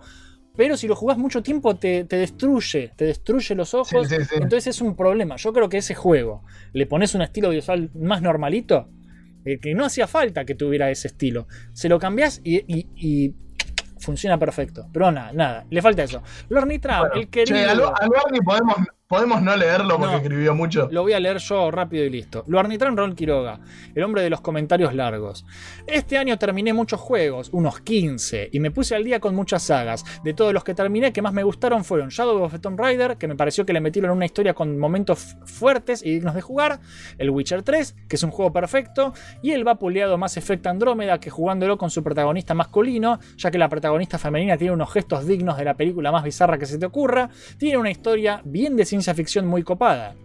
También un gran juego fue el Assassin's Creed Odyssey, pero el que me sorprendió por su historia adulta y su fidelidad a la historia, pero dentro de una realidad fantasiosa donde encarnamos por momentos a una perra que habla, ya que posee el espíritu de una maga antigua. Ese juego es Dance of Death, Do Luck and Fate. Me lo regaló, me lo regaló este juego y todavía no lo empecé. La historia sucede en la época de los asesinatos de Jack el Destripador y los tenés que investigar en medio de edificios reales de esa época, diarios, folletos y personajes todos de época, muy copado y recomendable. Me fui a la goma, jajaja. Y se fue. Che, aprovecho el programa para comprometerlo al Barnitram, ahora que, se tiene, que tiene la PC de Mustaza Raza. Eh, él nos había regalado ese que era de, o por lo menos a mí, que era del universo de Train, eh, que se podía jugar en Sí, cooperativo. el Nine Parchments. El Nine Parchment. ¿Por qué no lo jugamos en stream? O Sí, debería- de- deberíamos. Es lo que íbamos a hacer y nunca se hizo. Por eso, no, pero digo, o sea, tratar de que no pase hasta el año que viene. Claro. Haremos esta semana con Luarni a ver cuándo podemos. Dale, yo ahora le digo. Yo, sal- yo salgo de trabajar después de las 7, pero. Bueno, no hay problema. Pero nada, Le, lee, a- arreglemos. le- lee a Andrés Bueno, y ya cerramos, que ya Andrés. estamos tocando las dos horas. Creo, creo, creo que este 2020 tan raro y horrible, lo mejor que me pasó fue haber conocido géneros como Roguelike y Metroidvania, eh, como Enter the Dragon y Ori and the Blind Forest. Pero la mejor sorpresa que me llevé fue Hollow Knight, una Sí. historia hermosa, desafiante hasta la médula, y me encantó su, el arte, su arte, el arte, perdón, Andrés, de los personajes. Este juego se lleva eh, un lugar en mi corazón como Sonic y God of War, que, man- que marcaron mi infancia y mi adolescencia. A mí me encanta el, el- el las correcciones en- El, el Hollow Knight es- Sí, eso puedo- lo adoro, lo adoro mal. A ver, Pablito, Pablo Quinzán, Capitán Salsa Golf, que ahora ha vuelto a los streams, dice: Para mí, el que me sorprendió fue Carrion. Justo dos semanas antes de que saliera, me clavé con mi hermano dos películas de The Thing, y al jugarlo pensé en esa película todo el tiempo. Se lo recomiendo al que no jugó todavía, tiene alto final. No lo voy a spoilear, Está prometo. buenísimo el cambio. Bueno, Está vos, buenísimo. vos lee tu propio comentario y ya está. Eh, por, eso, por eso lo escribí. Para finalizar, Fran comenta. Creo que a nadie le sorprende que diga Song of Horror. La verdad que me encantó. Vuelve a las bases del horror, pero lo mezcla con mecánicas novedosas. Se siente fresco a lo largo de sus cinco largos capítulos y el permadeath te hace replantearte todo. Sí, tiene algunas cosas medio agarradas de los pelos que podrían haber sido mucho mejores, pero la verdad la pasé muy bien, incluso repitiendo capítulos porque se me morían todos los personajes. Mi juego favorito de este 2020 es para Song of Horror, pero con menciones especiales para Ghost of Tsushima y Animal Crossing. Bueno, yo me cagué de risa viéndote jugar Song of Horror porque te asustabas y porque es gracioso. Siempre los streams de juegos de terror son graciosos y Fran hace mucho eso. Sí. Así que métanse porque es un cago de risa. Hoy, sigue. Uh, ahora no uh, estoy streameando. Ahora no estoy streameando terror porque están mis viejos y Claro. gritar a la madrugada no da. Claro. Eh, pero cuando se vayan mis viejos voy a volver a hacer. Tengo un par de terror para Bueno. mandar. A ver, Gabriel Paulini, el señor 8888, dice: Bueno, yo empecé el año de la mano de Dark Souls Remaster, que me pasé gracias a la ayuda y paciencia de Pedrito y Fran. Es verdad, yo lo ayudé. Realmente me moría cada dos minutos y tardé un poco en asimilar las mecánicas. Definitivamente no es un juego más, es un juego que te cambia la forma de pensar. También me dediqué a joyitas como The Messenger, que amé. Me pasé 42 juegos este año. ¿Por qué cuentan los juegos que se pasaron? No importa. Me pasé 42 juegos este año, además de la saga Jedi Knight, y te enumero solo los principales que más me llegaron. The Division 2, que le metí 500 horas con amigos nuevos, con Bruno Tarquini, eh, justamente. Toda la saga Halo, Resident Evil 7, Cloudpunk, Gris y Rime. Destaco también los estrenos de Star Wars Squadron, el desafiante Ghost Runner, que yo ya lo compré porque lo quiero jugar, y el Cyberpunk, que a pesar de todo lo estoy disfrutando muchísimo. Les deseo una muy feliz Navidad y próspero año nuevo a todo Mission Start y al Salón de los Campeones. Besos y abrazos 88. Qué maravilla. Y te toca a vos un comentario largo del señor un, un genio, un genio de 80 agua. El 80 es un Eh, capo. Bueno, veterano dice, hay 7000 comentarios, pero yo dejo el mío igualmente. Uy, la puta que lo parió. Eh, la verdad que le estuve dando duro y parejo a dos juegos, eh, pero hubo uno que realmente me enamoró. Arranqué el año retomando No Man's Sky, tengo que retomar la- el último update, porque es tan inmenso ese juego que lo había dejado de lado por falta de tiempo.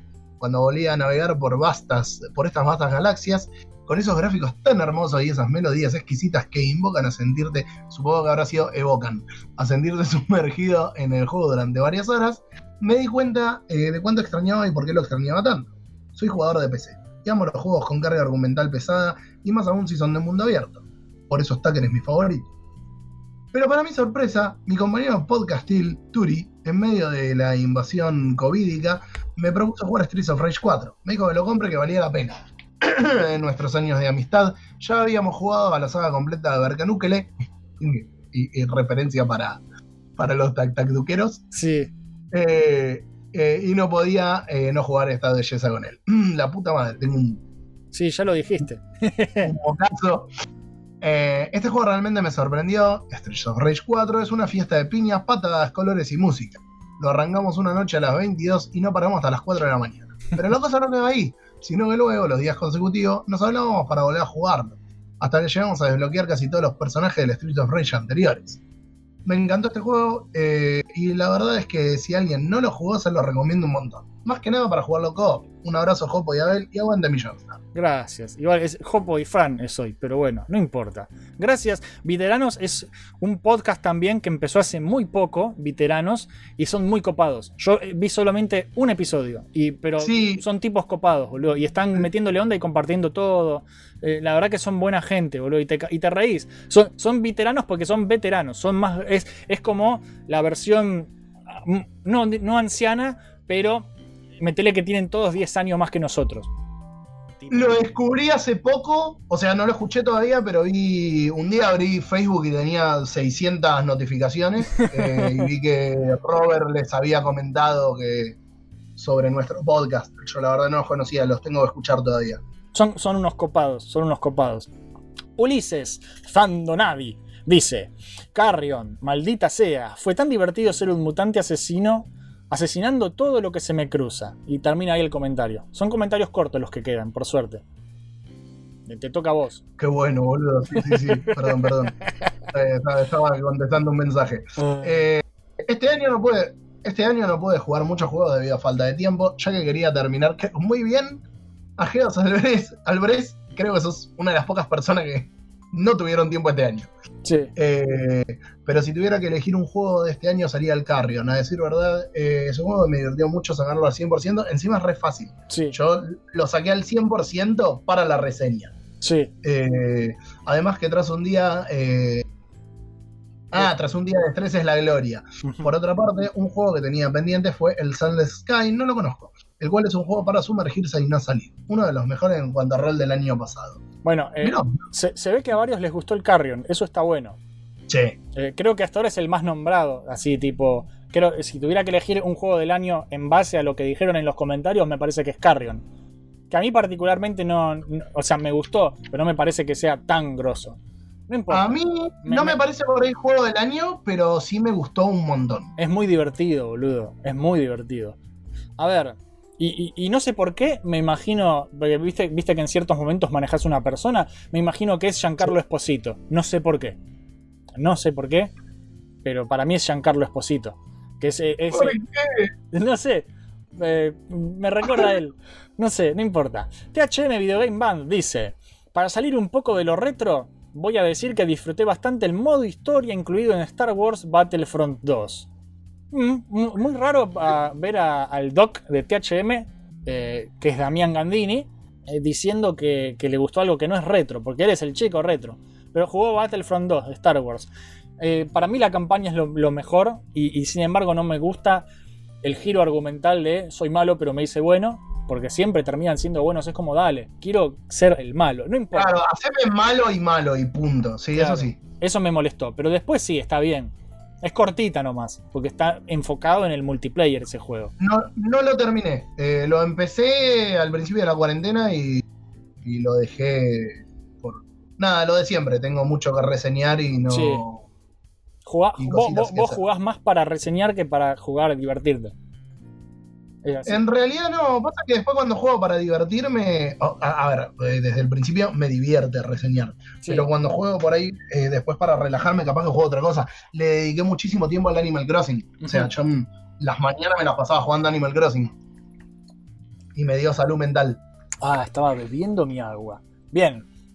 Quedan dos comentarios. Lees uno vos y leo uno yo. Y ya terminamos. Dale, el Rocket League, fútbol más autos, ¿qué se puede pedir? Dice Carlos Nemen. Qué raro. Este señor Carlitos Nemen. Y eh, a mí me gusta mucho el Rocket League. Es el único juego de fútbol que me gusta, el Rocket League.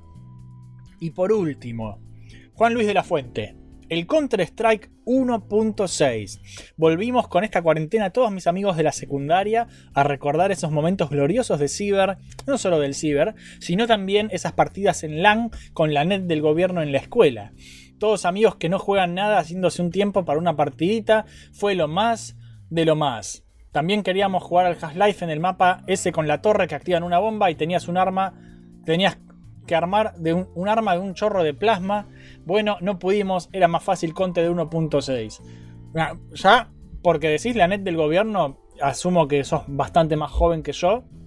Y, y qué groso que instalaban el Counter 1.6 en la netbook del gobierno para jugar. Eso me encanta. Eh, yo hubiera hecho exactamente lo mismo si me hubieran dado. eh, Pero exactamente lo mismo. Eh, Es, es- es inevitable. Es inevitable como Thanos. Bueno, eso fue todo, ¿sí? Gente, ya está, ¿sí? Listo. Se termina el programa. Se termina el año. Es hora de, disfrutar lo que queda de las fiestas porque Navidad ya pasó. eh, pero queda año nuevo. Hay que descansar y hay que arrancar el 2021 con todo, ¿sí? Así que espero que estén todos bien. Espero que estén preparando más comida rica para pasar un año nuevo en familia. Eh, yo no, no tenés idea cómo me descompuse al día siguiente de Navidad porque comí Viteltoné hasta explotar. Porque mi novia y mi abuela, las dos hicieron Viteltoné y yo me comí todo. Em, pero bueno, no importa. Em, espero que se dediquen a pasar tiempo con la gente que más quieren. Antes de irnos, Fran nos va a decir muy rápidamente dónde carajo lo pueden encontrar a él en las redes. Así que Fran, hace chivo de tus cosas y ya terminamos. Oh, ¿dónde no me pueden encontrar? el grupo de Facebook es eh, Último Nivel Punto de Encuentro. eh, la fanpage es Último Nivel BG, si no me equivoco, ya te lo estoy confirmando. Igual que el canal de Twitch, que es twitch.tv barra Último Nivel BG. Sí, Sí. el de de Facebook también Último Nivel BG. Portador de luz con guiones bajos entre portador y toda la bola en Twitter y, y en Instagram como Último Nivel BG también. Qué perfecto, maravilla, maravilla. Bueno, Viste, ahora, ahora tengo pocos nombres. por fin, boludo. para gente que, que portador de luz, que Friendly Fire Podcast. que- No, che, eh, y sigan, eh, sigan la- el Twitch de Gamer Combate, que es Sí. Gamer Combate y la página. Sí, porque Sí. está, está él ahí y está también el señor Petro. Así que. Sí, sí, sí, sí. Que Eso- cerró Beat Dancer. Me enteré el otro día cerró Beat Dancer. ¿Cómo que se Robin Dancers? Sí, Yo me estoy enterando ahora de esto. ¿Cómo que se.? Pará. No, no. Esto es para terminar. Hay, hay que agarrar a Teddy a No, Petro. no, no, no, no. Esto es para terminar el año bien, la puta madre. No, no, no. Pará, pará, pará, pará, pará. ¿Dónde mierda? ¿Cómo que cerraron Beat Dancers? No, no, no. Esto no se puede aceptar. Esto es para terminar bien el año, loco. No lo voy a aceptar. Bueno, ya, ya discutiré con Petro a ver qué pasó. Bueno. Em, nada. Frank, gracias por Papito. para este programa. No, gracias, gracias a vos. Espero el año que viene eh, tenerte. Por ahí podríamos arreglar para que abras vos el año. Que ya veníamos hablando sobre la posible temática para cuando vinieras de invitado. Eh, así que nada, eh, el año que viene vendrá con nuevas cosas. Se, se van a venir varios cambios para gráficas, para un montón de cositas. Veré si también música, el tema del copyright en Twitch está tan puto que la verdad no sé. Mm, yo, yo- yo- Eh. yo ya le pedí a Fran música nueva, le estoy hinchando las bolas. Que no le quiero romper las bolas, Fran, y qué sé yo. Bueno, pero vamos, vamos a ver a ver qué, qué- qué es lo que hacemos. Bueno, Eh, pero sí, se- sí se van a venir al- algunos cuantos cambios. dale, perfecto. Bueno, gracias por venir. A mí me gustan mucho lo- lo- los episodios de lección de historia. Y gracias también a los oyentes, y a los que se quedan hasta el final, y a los que comparten y que comentan y que dan like. Para que el canal siga creciendo. Si nos ayudan mucho, en especial, como siempre aclaro, gracias a mi hermano Fran, que no es este Fran, sino el otro Fran, por hacer la música del programa. Y por último también quiero agradecer a la gente que dona dinero a través de Cafecito y Mercado Pago. Y ellos son Falakian, Lerny Trump, Maveriano, Rooster Bird, Shingo, Jonathan Daniel Griffiths, Sixto Peralta, La Luz Mala, que es muy buena, Maran, Pedro Alcoba, Matufer y los dos nuevos, que son Kilroy y Enzo Espinoza. Muchas gracias los dos por sumarse, muchas gracias a todos quienes estén interesados en aportar a la causa Millón Startera, sale 100 pesos por mes. Eso es el, plan fijo. Eh, eh, si no, sale lo que se les cante el culo, que es donación por cafecito de lo que quieran y listo. Pero sí, em, por Mercado Pago se suscriben indefini- indefinidamente, 100 pesos por mes, y les va sacando todos los, los- los meses eh, 100 pesos de la tarjeta. Pero por cafecito tienen otra opción que es hacer una suscripción por una cantidad determinada de meses. Por ejemplo, si vos querés bancarnos solo 6 meses, pagás 600 pesos y durante esos 6 meses tienen acceso anticipado a los videos y participan de las encuestas y toda esa mierda. ¿sí? Son dos métodos distintos, cada uno usa el que más le gusta. Y si no, directamente de donación única con cafecito y listo, que son de 50 pesos para arriba, lo que se les cante el culo, pero sin recompensas. Porque esas son para los suscriptores. En fin, gente, gracias por todo. Terminen bien el año, espero que estén todos felices, espero que estén todos sanos. Ojalá que el año que viene sea más copado, por favor. Eh, y ya está, esto fue Radio Mission Start, episodio número 63. Les deseamos lo mejor en sus vidas y nos vemos en otro programa o video o lo que sea. Soy Jopo, muy feliz de nuevo para todos y que la fuerza los acompañe. Chao.